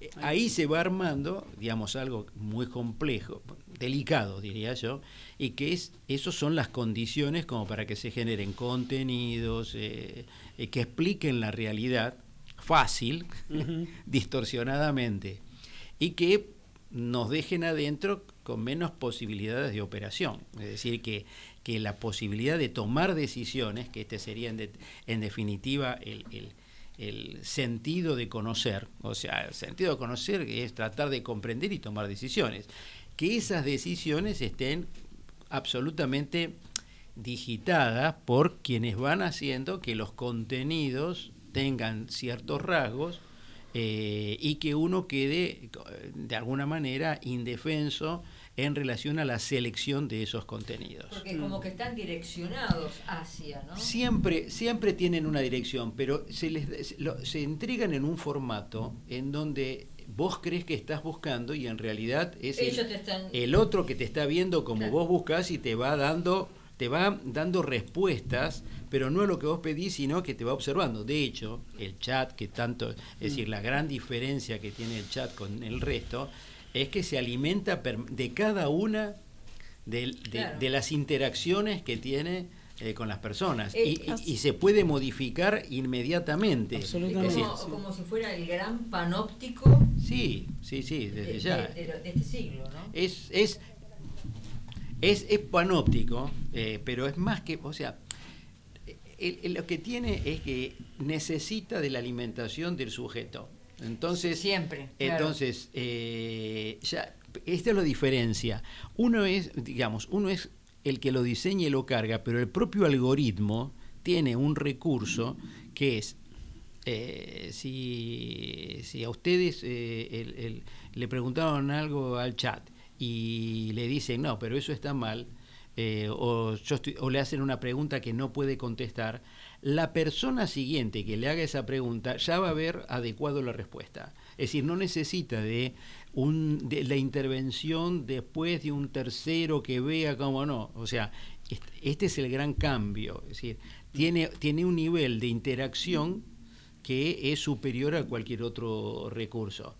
Eh, después, por supuesto, que la información aún es este, insuficiente, etcétera, etcétera, eh, pero se anima, a veces dice, no puedo dar una respuesta, y otras veces da una respuesta que tiene a- eh, algunos aciertos y algunos errores, y en función de lo que uno le discute va corrigiendo esos errores.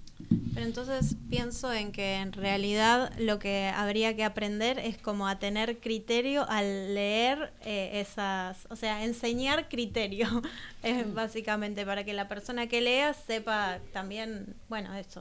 Sí, no solo enseñar criterios, sino darse cuenta que eh, hay una función que es permanente y que es sobre qué base yo leo la realidad. ¿no? El conflicto hoy, que esto está agravado por esta subestimación de la evidencia, o sea, por una preeminencia de el sentimiento de la emoción, eh, la confiabilidad de la persona, del medio, lo dijo tal medio. Entonces, si lo dijo tal medio, listo, Palabra santa. baja la cortina, yo Claro. voy ahí. y lo dijo este otro medio, vos viste, este otro medio, o sea, es como, eh, por eso digo, el, el- el- el modelo, digamos, de lectura está muy, hoy, muy influido, muy condicionado por el sesgo, ¿no? Es decir, que eh, tiene un peso el sesgo mucho mayor que la evidencia, mucho mayor que la evidencia. La creencia, yo digo que la creencia supera la evidencia. ¿No? Y que no tenés que tener un, un pensamiento místico para esto. No. Bueno, yo tenía una pregunta que le acaba de contestar entonces a Guillermo, que sería, bueno, eh, eh, en el texto de cuerpos retenidos, el- vos nos decís, bueno, eh, a mí me interesa esto de sostener el vínculo pedagógico. Eh, y que en este vínculo se reconoce a quien enseña, a quien aprende y el contenido mediando esa relación. Ahora, mi pregunta era, ¿cuál es la tarea entonces finalmente para el educador, no? Es esta, ¿no? Crear conciencia crítica, eh, esclarecer lo que está oculto.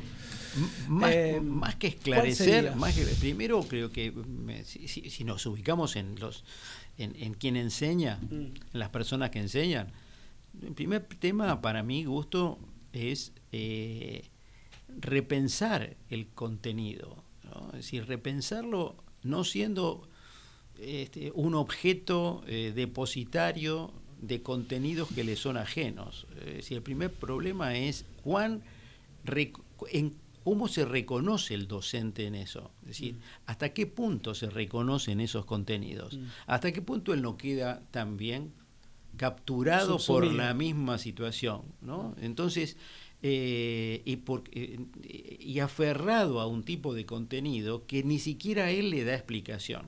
Es decir, que, porque muchas veces sucede esto, ¿no? ¿Cuántas veces nos paramos y decimos, pero ¿cuánto, ¿cuánto nos explica a mí esto que yo estoy enseñando? Claro. Pocas veces, porque está prescripto, porque estar adentro del sistema educativo significa trabajar con contenidos prescriptos. Hay algo de automatismos ahí. que- Prescripto, es decir, la prescripción forma parte del sistema educativo. Vos llegás y te dicen, bueno, para segundo grado, cuarto año es esto. Entonces, hay gente que programa de literatura en cuarto año es española. Entonces, tengo que darle literatura. ¿Qué significa literatura? ¿En español o española? ¿no?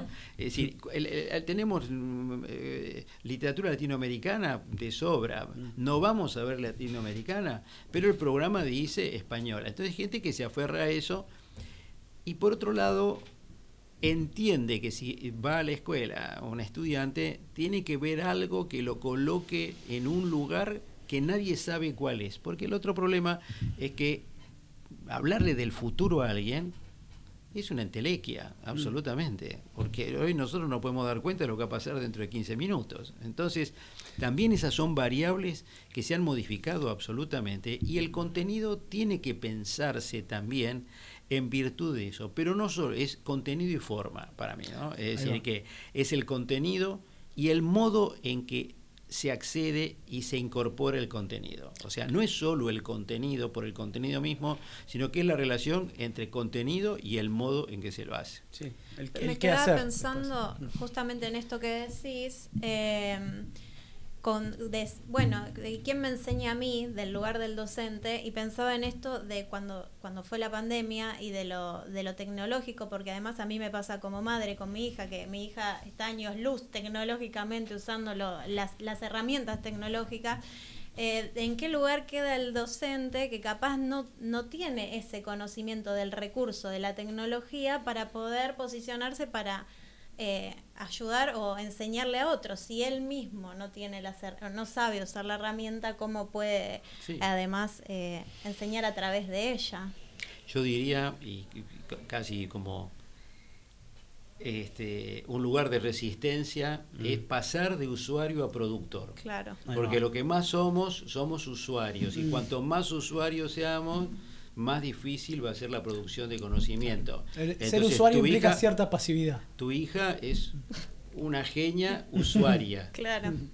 de contenidos que generan otros y Ahí va. de diseños que hacen otros. Mm. ¿Cuánto de todo eso puede usar para sí mismo y para expresar lo que piensa, lo que siente, lo que necesita, etcétera? Ese es parte del conflicto. Es decir, todos nos transformamos en usuarios más o menos hábiles o si no sos usuario quedas excluido de una cantidad de cosas. En- pero sos usuario. Entonces, parte de la es par- parte del desafío es mejorar el rol de usuario o cómo hacemos para que de usuario pasemos a cierto a cierto lugar de producción que no tiene que ver con diseñar un nuevo recurso tecnológico, No. sino con esto Con que digo de producción, es decir, cómo usamos ese recurso para producir una respuesta que no Mm. tiene por qué ser tecnológica ni digital, que permita comprender mejor lo que sucede. Bien. Bueno, Bueno, eh, cerramos porque sí, nos quedamos cerramos, sin pero se- tiempo. Se, nos abrieron puertas y cerramos la ventanas. entrevista, pero Eh, llegamos Eh, a, un- a una hora, sí. sí. que nos Le tenemos- agra- le agra- ¿Podemos? ¿Tenemos? Bueno, eh, bueno, la idea es... Eh, ¿Tienen alguna pregunta? ¿Algo para comentar, Acá me manda una, eh, una oyente, Dale, una pregunta, bien. vamos. Eh, si crees que después de la pandemia se agudizó o se habilitó naturalmente la patologización de las infancias. Después de la pandemia, no, es, no sé si se...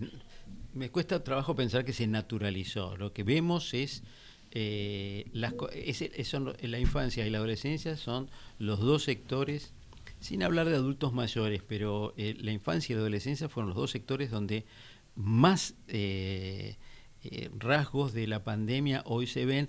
Y cuando digo rasgos de la pandemia vamos a, vamos a especificar, ¿no es cierto? Porque hay algunas cosas que son fundamentales. La primera es la pérdida de ese periodo de estar con pares Sí. es irreparable. Y de acuerdo a las edades, muchos más. Es decir, ustedes piensen en un adolescente que tiene que estar con pares, que sin la mirada de sus padres, or- poniéndose a prueba con otros, estableciendo relaciones, digamos, amorosas. Todo eso, ni hablemos de los que hicieron viajes egresados, digamos, todo lo que sería, digamos, eh, el recorrido ese del que egresa, qué sé yo. Todo eso quedó totalmente congelado.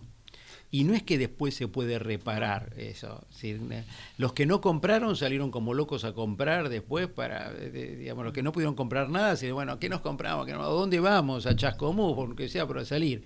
Pero esto no se repara. ¿no? Mm. Eh, la otra es que el, el- el- el nivel de eh, soledad eh, que se ha sentido es, es sumamente alto y las, las eh, emociones ligadas a eh, el vacío, eh, la depresión, digamos, más, más que la melancolía, este, fueron muy grandes y por lo tanto aparecieron los temores y son, son los que más eh, manifestaron los temores de muerte. Mm. Entonces, haya habido o no muertes en la familia, y hubo muertes en muchísimas familias, la- la- el peligro de la muerte de las digamos de quienes tienen que cuidar tenían que cuidarlos y tenían que sostenerlo no es una emoción que se resuelve eh, fácilmente. Y luego hubo como una suerte de bueno listo borrón y cuenta nueva. Este, las relaciones se modificaron eh, muchísimo y, y el, y el incremento absoluto de la comunicación a través de medios digitales y no del cuerpo, también dificultó mucho el contacto, cor- mirarnos, el contacto corporal. Es decir, el cuerpo, en, por eso digo cuerpo retenido, digamos, el cuerpo en el aprendizaje es fundamental. Entonces vos tuviste todo un periodo de tiempo donde el cuerpo del otro era una amenaza. Sí. Y entonces tuviste que, eh, como, eh, re- re- no suplirlo con otras cosas. Pero esas otras, otros, otros recursos con los que lo supliste no resuelve el, el tema de fondo. Entonces, yo no sé si se patologizó, este, lo que sé es que todos los servicios de salud incrementaron muchísimo la demanda, particularmente de adolescentes, particularmente adolescentes, aumentaron muchísimo la demanda por temas vinculados, es decir, aumentaron los, los, los, los conflictos eh, de alimentación, eh, mm, la- a veces se ha medicalizado, la medicalización siempre está, lamentablemente, pero muchos han tenido y siguen teniendo este, problemas serios eh, de- de- similares a ataques de pánico y demás, producto de todo ese periodo, ¿no? Bueno, Bueno, ahora eh, sí. sí. Muchas gracias, Eh, Guillermo. Sí, la Muy verdad bien. que es muy interesante, Muy lo que contás, lo que nos explicás. Así que te comprometemos para otro día que ¿Cómo no? puedas ¿Cómo no? este, seguir ¿Cómo no? ayudándonos a comprender esto que es tan Sí. importante y tan complejo. Sí, exacto. Ya, ya, reconocer la complejidad ese es un paso adelante. Bueno, muchas gracias, No, Guillermo. al contrario, que anden muy bien. Vamos con un tema. Habrá que encontrar un lugar para esconderse o habrá que entrometerse un poco más. Habrá que desempolvar el disfraz de valiente y salir a tropezar. Habrá que hacer lugar en los cajones o habremos de salir a descartar cualquier idea nueva que descuelga en una tarde que queramos probar. Habrá que alborotar el avispero para ser más placentero soportar este aguijón. O habrá que encomendarnos a esa nada que dejamos maniatada cuando todo nos salió. Habrá que barajar y dar de nuevo sin esperar que nos venga un puto as. Habrá que apagar otro cigarrillo y aguantar para apostar.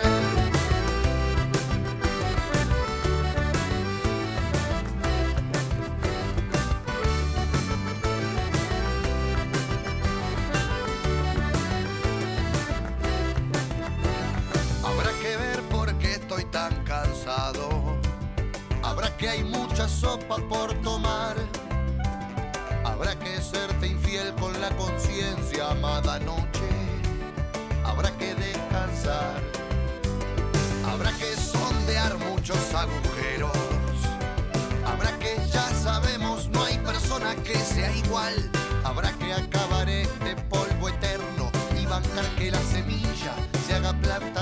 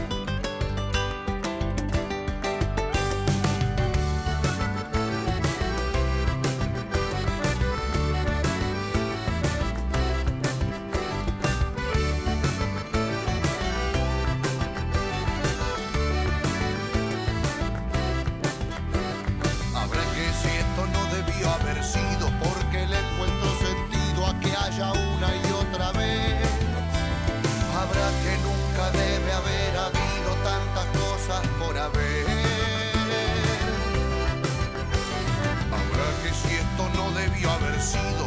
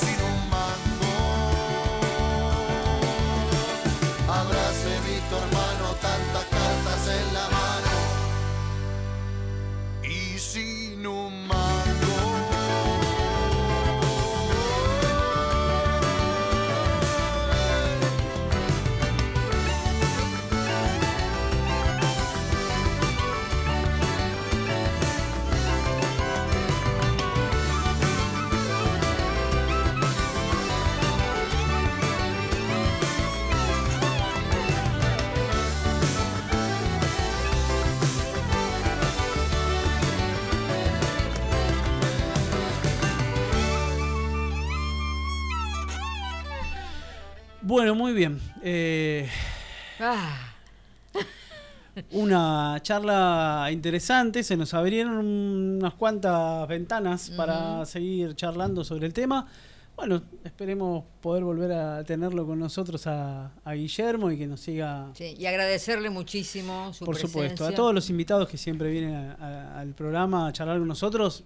Siempre es muy importante tenerlos acá presentes. Como decía Guillermo, es muy importante el cuerpo presente. Sí. Eh, y vos que nos faltaste, Julita, varias veces, eh, hoy tenerte acá es importante. Yo no falté. Yo Bueno. lo hacía por este los medios. Está muy bien, está muy bien, está muy bien. Utilizaste el recurso tecnológico. Lo- sí. Em, Bueno, vamos con las redes. Vamos con las redes. Eh, Instagram, Psicología Social Pichón. Facebook, Asociación APSA. YouTube, APSA Pichón Rivier. Twitter, Psicosociales OK. Blog, apsa.blogspot.com. El mail, por si nos quieren mandar alguna sugerencia, altapraxisradio.gmail. Y el teléfono de la radio, por si nos quieren mandar algún mensajito de WhatsApp ahora, 11 39 55 7735. Recuerden también que nos pueden mandar mensajes desde la aplicación de Radio Viral Comunitaria. Ahí tienen una opción de Nos llega. mensajear directo. Directo a nosotros. Nos cae la carta así del techo. Eh, bueno, muy bien. Vamos eh, con la columna de arte y cultura de la señora Julia Ramundo que nos trae una hermosa película para comentar y articular. ¿De Sí, qué se trata, La verdad que es una película sin, en la historia sim- simple, sencilla, pero eh, con una gran enseñanza, creo yo, este, y acompaña muy bien el director este, con su guion. ¿Cómo se llama la película? La película se llama, la, o sea, la versión con la cual se estrenó aquí es La Niña Tranquila o La Niña Silenciosa. Mm. Siempre los films tienen otros títulos y le hacen un título más comercial este, para justamente eh, la, la industria, ¿no? Es una película de origen irlandesa, Sí, acá parece ser que está traducido literal, ¿no? Se llama The Quiet Girl, la niña silenciosa, La niña, la tran- niña tranquila. la niña tranquila, Estaría sí. bastante, Bastante bien cercano. pasado de un Sí, traducido, ¿no? El- exactamente. El, el título. Eh, la verdad que me quedé medio pasmada con lo de con lo de Guillermo, pero tiene que ver, porque sí. tiene que ver este, con el lenguaje Claro que sí. y el lenguaje como nivel primario para la enseñanza, para el aprendizaje, para el enseñaje, ¿no? Este, así que eh, desde ya creo que tiene que ver este, con todo. Eh, Sí, con la manera, la, la película por lo menos eh, de- la vi, la vi y me, me conmovió mucho. La película tiene un, una, digamos, pone de relieve en, en la forma en la que está, no solamente en la forma en la que está filmada, la forma en la que está contada la historia. relatada, sí. Sí, cómo está relatado, ¿no? Eh, esto de eh, el vínculo desde la palabra, la ausencia de la palabra, la ausencia del registro del otro. Exactamente. Eh, bueno, hay un montón de cuestiones que se, que se ven en la película que son muy, muy, muy interesantes y cómo hay posibilidad de transformación, ¿no? Sí, También. sí, eh, ha tenido una, una posibilidad como un viaje iniciático por una circunstancia. Bueno, no Mm. quisiera detenerme mucho quizás en el argumento, pero debemos posicionarnos un poco en Poquito, de ¿verdad? qué trata la película Sí. para que todos podamos articularla de alguna manera. Eh, la película es de origen irlandés, eh, la actriz principal es- mm, tiene el nombre de Kate, es Catherine Klein, una chica de 12 años. Eh, ellos viven en una, en una suerte de aldea en Irlanda, en un lugar campestre, eh, donde no hay eh, otras construcciones. Eh, es un relato que es muy íntimo, muy sincero, muy silencioso, pero hay una hay una gran un gran grito en definitiva del director para atraernos a lo que está sucediendo con esta criatura. Y bueno, yo puse algo así. Muchas veces eh, caemos en la tentación de creer que el hogar al que vinimos a nacer es sinónimo de refugio. Cuesta creer que no fuese así. Pero lo cierto es que muchas veces esa vivienda no es más que un portal de la infelicidad. Es un hogar disfuncional donde los adultos que están a cargo no son más que seres complejos que inmortalizan sus dificultades. Es una campiña verde donde el director apoya mucho eh, los focos en, en los pastizales, en los animales, en, la eh, ruralidad. En la ruralidad. Mm. Es- escuchás mucho la, nat- la naturaleza, este, hay mucha falta de música de fondo, sino el, que- el silencio llamativo. el silencio Mm. y también se utiliza como música, que también lo podemos aprender, los sonidos. Ujú. O sea, a lo mejor no hay una música de base, pero hay sonidos de pájaros, de vacas, de los clink clink de las vacas que van caminando, todo tiene que ver. Eh, la cámara toma en principio un bulto dentro de un pastizal, que nosotros no sabemos quién es, y resulta que quién es es Kate, Kate que está camuflada dentro de todo el pastizal y aferrada a la tierra. Ya te da una sensación de que es una criatura que está eh, sola, silente y mm, sin nadie alrededor que le esté ni buscando, ni llamando, ni está sola. Eh, mm, hay un tono bastante melancólico en, en- en su vida, incluso es bulineada en la escuela también por sus comportamientos así muy eh, de estar sola, de no compartir, Sí, hay una escena de- donde se muestra una dificultad de, de esta, de esta nena a, a la hora Eh. para de leer, leer. para leer ¿no? justamente Eh, porque la chica porque Kate no tiene lenguaje sí, ahí va. eh, eh, o, o, o no.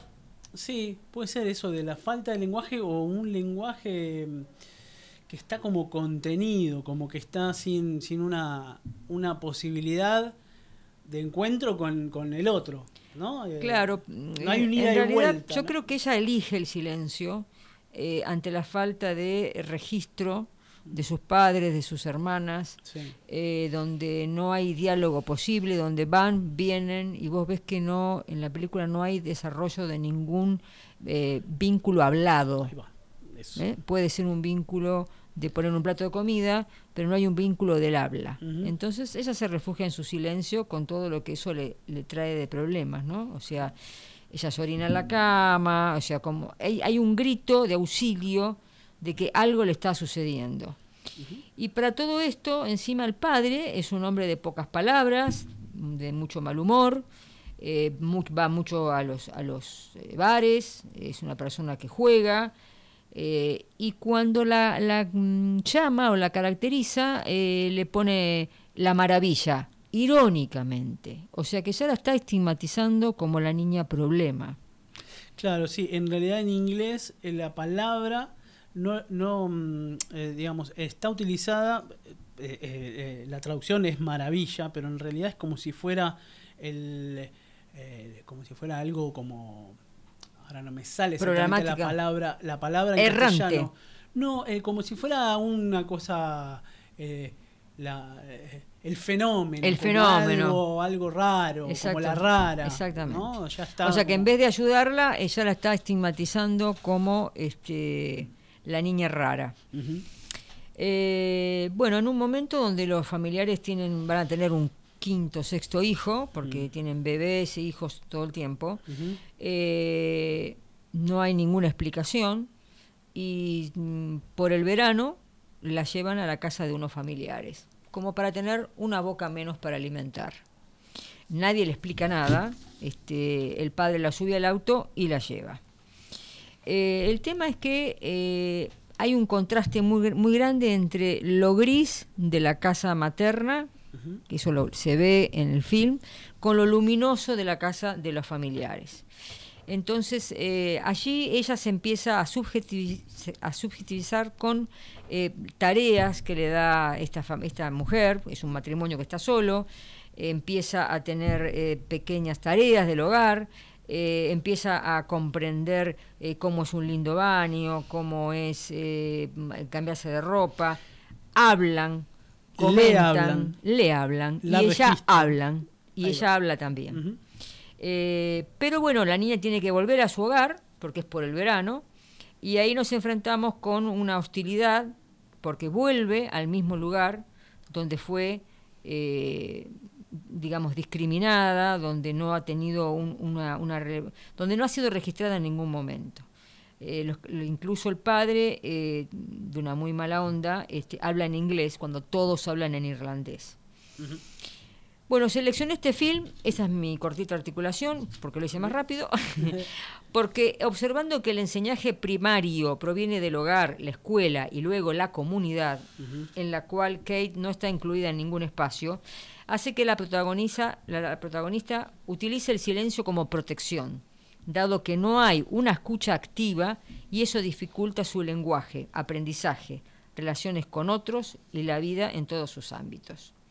Y en esta dificultad, este modo de vida, donde la escasez no es solamente del alimento, sino de la palabra, el contacto físico, que la niña eh, no es, como hemos aprendido, no es bañada en significados ni en palabras.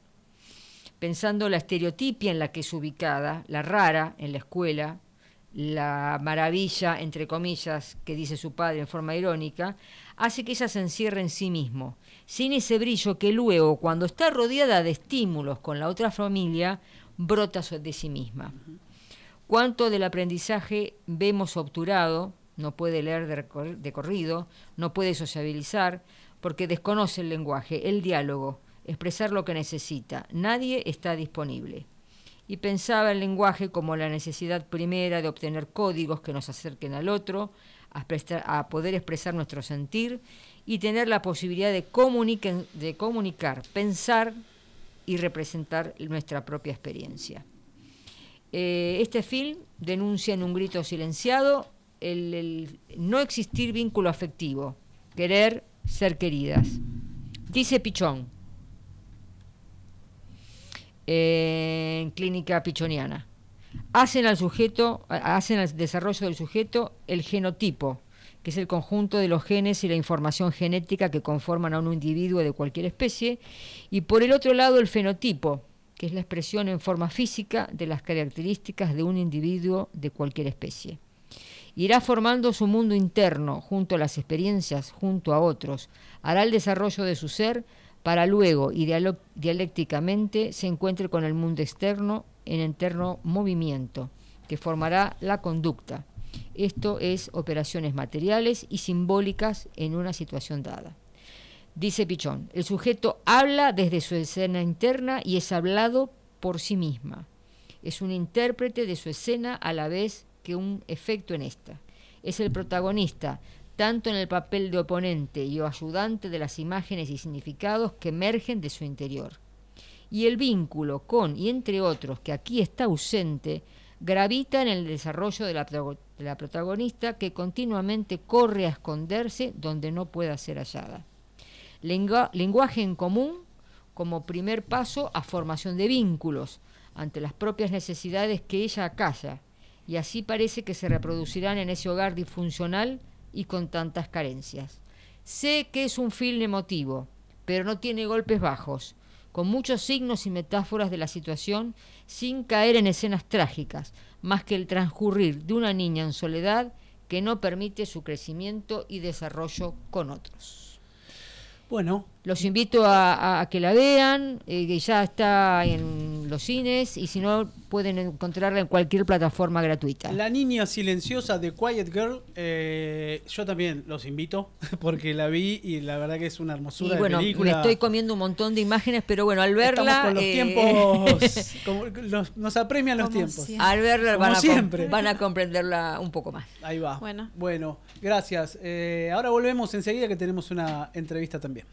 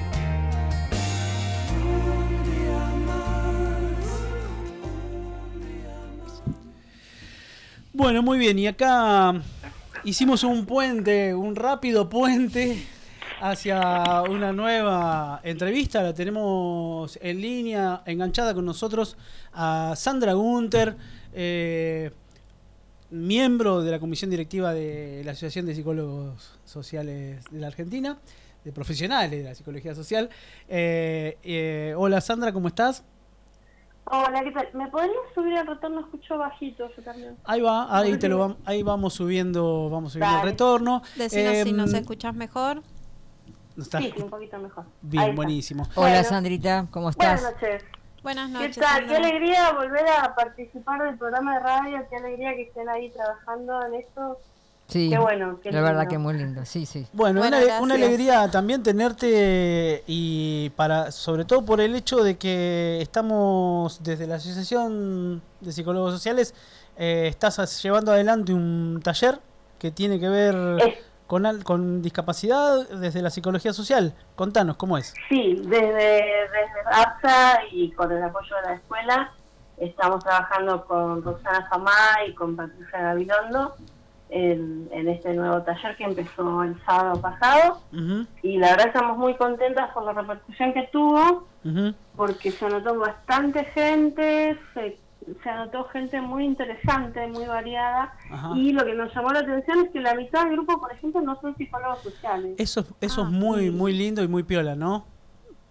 Nos pareció muy interesante Mm. porque en realidad lo pensamos con que, bueno, si quiere venir alguien que no sea psicólogo social, no hay problema, pero resultó ser una necesidad, aparentemente, por la cantidad de gente que se, que se anotó, que vino. Y también es una forma de mostrar la psicología social como una herramienta en otras áreas, ¿no? Un poco era la idea original eh, hablar de discapacidad, Sí. poner la mirada desde la psicología social en la, en la discapacidad, que Claro. nos brinda muchísimas herramientas para trabajar esa problemática. Y también, bueno, nos brindó esa sorpresa de que se acercó gente que, sin conocer la psicología social, bueno, ahora le contamos lo que la psicología social tiene para ofrecerle. Ahora, Claro. antes, antes de pasar al contenido eh, del, del taller, eh, ¿todavía hay posibilidades de que quienes quieran participar se pueda, puedan ir, anotarse, qué es lo que tienen que hacer?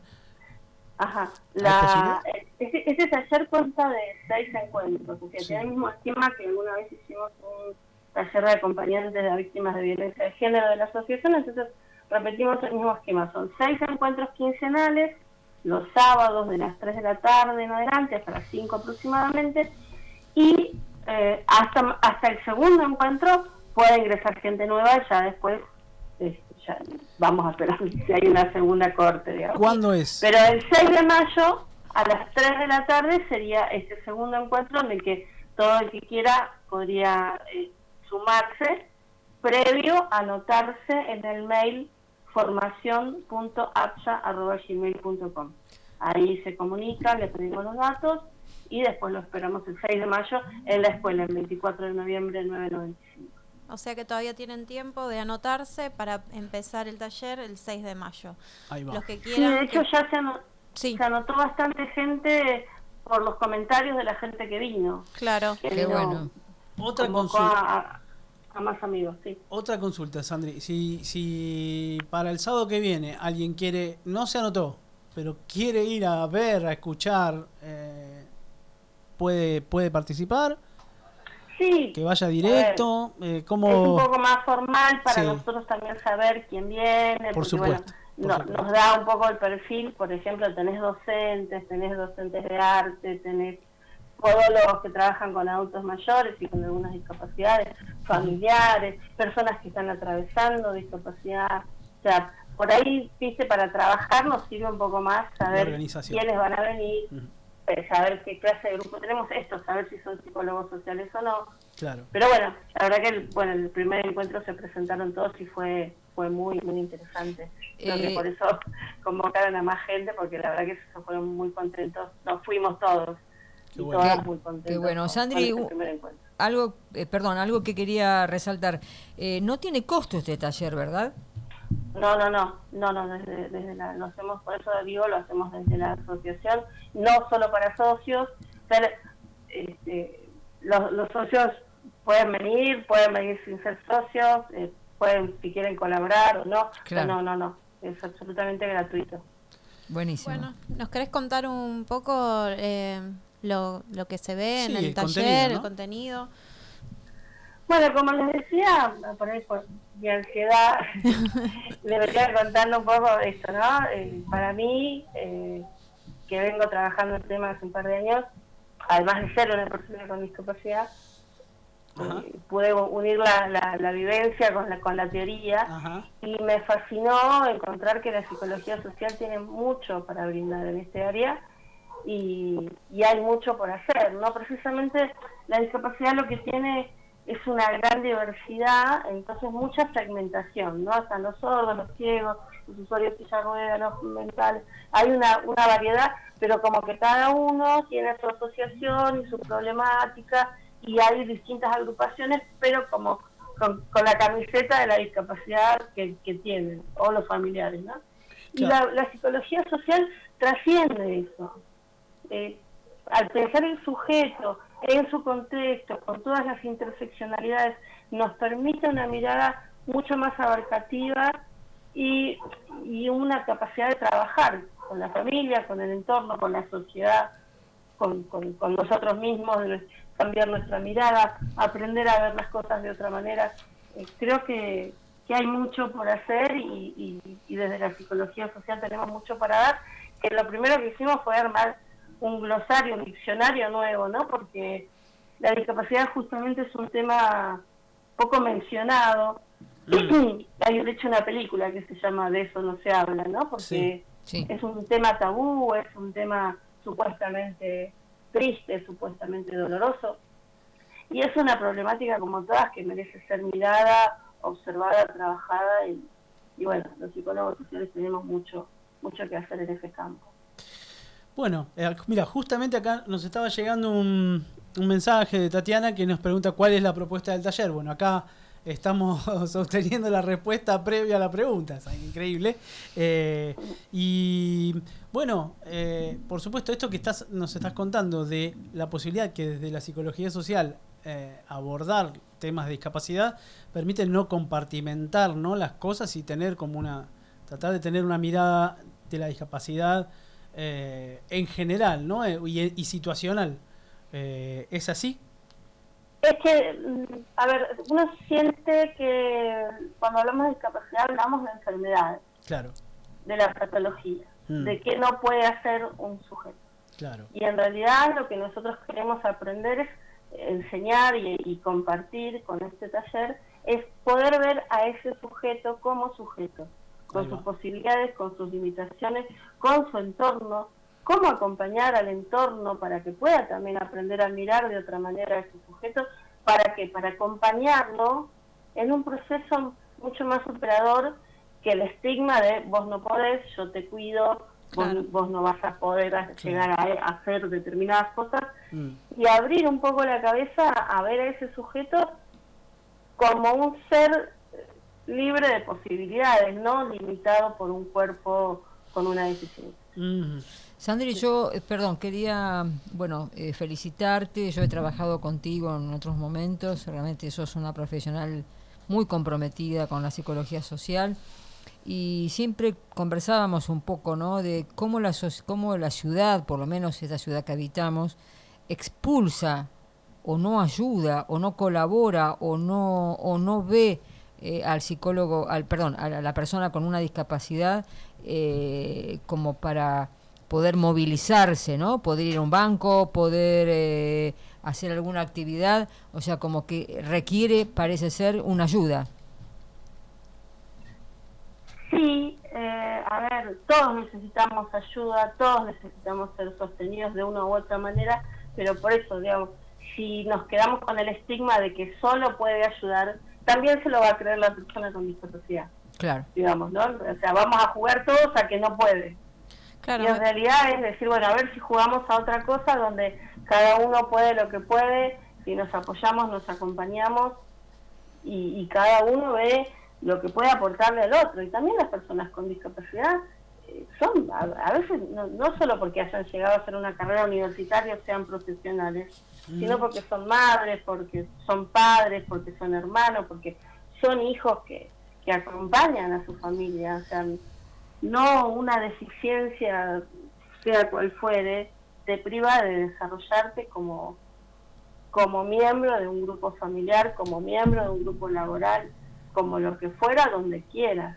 claro liberar un poco, con las limitaciones, ¿sí, no? perdón, liberar un poco los prejuicios, ¿no es cierto? Que hay sobre... Exactamente. Sí limitaciones que todos todo sujeto posee Claro. Y también, porque yo por ahí me, me, me, me entusiasmo y me apasiono, ¿no? Pero también tomar conciencia de esas limitaciones. Pichón nos decía que, que lo que enferma es la frustración y la tristeza. Bueno, ¿cómo procesamos la frustración de lo que realmente no puedo? Ahí también tenemos mucho para hacer los psicólogos sociales. ¿Cómo acompañamos a la familia que soñó un hijo ideal y sano y, y- y- con muchas posibilidades que de repente se encuentra con una realidad a la que no sabe nombrar, porque tampoco encuentra lugares donde le enseñen a nombrar esa nueva realidad que le toca vivir.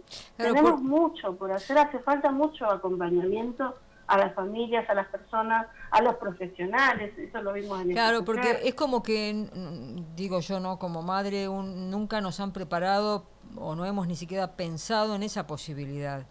Eh, no, no, no, no hemos sido preparados para pensarlo de esa manera y hay que hacerlo. Nosotros como psicólogos sociales estamos, por, por, por su propio peso, eh, desnaturalizando eh, esos estigmas, ¿no? Así que me parece brillante tu, tu taller, tu idea, eh, y te recontra felicito. Muchas gracias. Sí, bueno, Creo que... sí. no, perdóname, decí. No, no, digo, creo que la sociedad no está preparada a pensar, eh, a pensarnos a los diferentes, porque, porque bueno, esto es que, que siempre hablamos, ¿no? Estamos programados para ser exitosos, Sí. para triunfar, para comprar, para desear, para hacer. Y bueno, ¿qué pasa con el que ya sabemos que va a estar limitado en eso, ¿no? Claro, pero y también- pensamos directamente, nos vamos al otro extremo de, de la contradicción, es decir, de, de poderlo todo, de, de- la persona, del sujeto que tiene que pensar en que se tiene que comprar el auto, que se tiene que comprar la casa, que tiene que tener el perro, las cortinitas y el malbón, y decís, bueno, este queda afuera. Claro. Y lo, y lo diferente lo dejamos afuera. Entonces, Y bueno, también es un aprendizaje para todos, ¿no es cierto? Un aprendizaje para todos. Julia, eh, el 25% de las familias de nuestro país tienen una persona con discapacidad. Wow. Si se piensa En, en los otros como diferentes, como aislados, ¿no? Pero el 13% de las personas tienen alguna forma de discapacidad. O sea, no somos una minoría tan Claro. mínima. No, no, no, no, no, no, te entiendo, sí, perfectamente. Entonces hay no algo que pasa que no no se está queriendo ver y no se No está se quiere queriendo ver. Pero hay un montón de gente que necesita ser acompañada. Acá Bueno, me están Sandra, cortando la cabeza, sí, te- eh, más o sí. menos. Te pedimos disculpas y te Sí, sí, sí. eh, invitamos a, a que vengas otro día, va, a tenerte en otro momento para que charlemos un poco más porque nos quedamos sin tiempo. Eh, te agradecemos y los invitamos a todos los oyentes a que se anoten al, al taller o eh, pueden presentarse entonces el sábado 6 de mayo a- en 24 de noviembre 997 de 15 a 17. El taller es sin costo. eh, para quienes quieran participar, todavía tienen eh, posibilidad de ingresar. Muchas gracias, Sandra, y disculpad que Bueno, cortemos. Un abrazo. sí, gracias. Un abrazo. grande, grande. Gracias. Bueno, eh, así es así, es, Es es así. así. Son los tiempos, los tiempos que El que tiempo nos es tirano, corren, el sí, tiempo es que tirano. nos corre. Tenemos que estar haciendo las corridas. Vamos a hacer eh, lo último, como siempre, nuestra agenda psicosocial. Eh, tenemos, nos enviaron unas compañeras de Tucumán para difundir su nuevo espacio de construcción colectiva. El Instagram se llama es Espacio Violeta Tuc. Eh, acá nos dice, nos estamos organizando las mujeres y disidencias que formamos parte de la psicología social en el territorio de Tucumano. Y este 29 del 4, mañana, a las 18 horas, las y les invitamos a participar del cine debate en Avenida Mitre 771. Esto supongo que será en Tucumán. Sí. eh, lugar donde funciona nuestra escuela de psicología social. Eh, bueno, Bueno, y el 7, domingo 7 de mayo Que a venimos- las eso lo venimos 20.30, ya- que ya lo venimos diciendo, eh, recuerden que va a estar eh, el panel de psicología social en la Feria del Libro. Eh, Así una clínica de la incertidumbre, una mirada desde la psicología social y van a estar Ana Quiroga, Josefina Racedo, Nora Petri y Ana Mercado, que siempre las nombramos eh, referentes de, de la psicología social para... Esto en la sala Adolfo Bioy Casares, pabellón blanco. Eh, bueno, eh, acá también eh, tenemos que, es muy importante acercarse al stand 1614, pabellón amarillo, de la editorial Raíces Catarí. Sí. Eh, y bueno, y si Y- no, quienes no puedan ir presencial, ¿qué pueden hacer? Hay- Lo pueden también. eh, seguir por, Por YouTube. YouTube, en la página de APSA. Y les eh, paso un chivo más. Nomás. El sábado 6 de mayo a las 8 horas va a estar... eh, ay, me olvidé el significado. Bueno, eh, van a, se va a presentar en la Escuela de Pichón Rivier la Una- oda a las huelgas patagónicas de la banda QNLB que... o- o- sí, una orquesta popular de tango de la boca. Ahí va. Es un, un fiestón que se va a armar, me parece. Sí, una especie Sí. de peña. A partir de las 8 es la entrada gratuita eh, a la gorra. a la gorra y va a haber ahí vinito, Empanaditas. empanaditas, bebidas, baile. Bailongo. eh, y bueno, y mucha interacción. Bueno, Bueno, amigos, Cerramos. están cortando las líneas. nos vemos en 15 días. Eh, sí, quizás haya alguna, les tenemos alguna sorpresa preparada para el viernes que viene. Todavía no podemos confirmarlo, pero Ah, acá me dicen que sí. Acá me dicen el señor Nahuel Valesi que lo confirmamos. Para el viernes que viene tenemos un programa especial. Un, un programa especial. Un programa especial este, para, bueno, charlar un poco de lo que se viene el Ah. día domingo en la Feria del Libro. Está confirmada, acá me dice Ana Quiroga. Bueno, eh, los- bueno eh, ¿qué más decir? Cierro ¿Qué un decir? cachito, lo último, antes de que nos maten. Eh, vamos a subir a las redes sociales el sorteo del libro, chicos, Por para fin. que vean. el- Basta de vender humo. El ganador es eh, Ezequiel de Rosario, pero van a poder ver el videito que hicimos el sorteo En con redes. una- en las redes. Muy bien. Ezequiel. Felicitaciones. Felicitaciones, señor Ezequiel. Que creo Alto que ya nos ha libro te ganaste. Alto libro. Bueno, gracias a todos. Hasta Abrazo. la próxima. Hasta la próxima. Los esperamos. viernes, viernes que viene.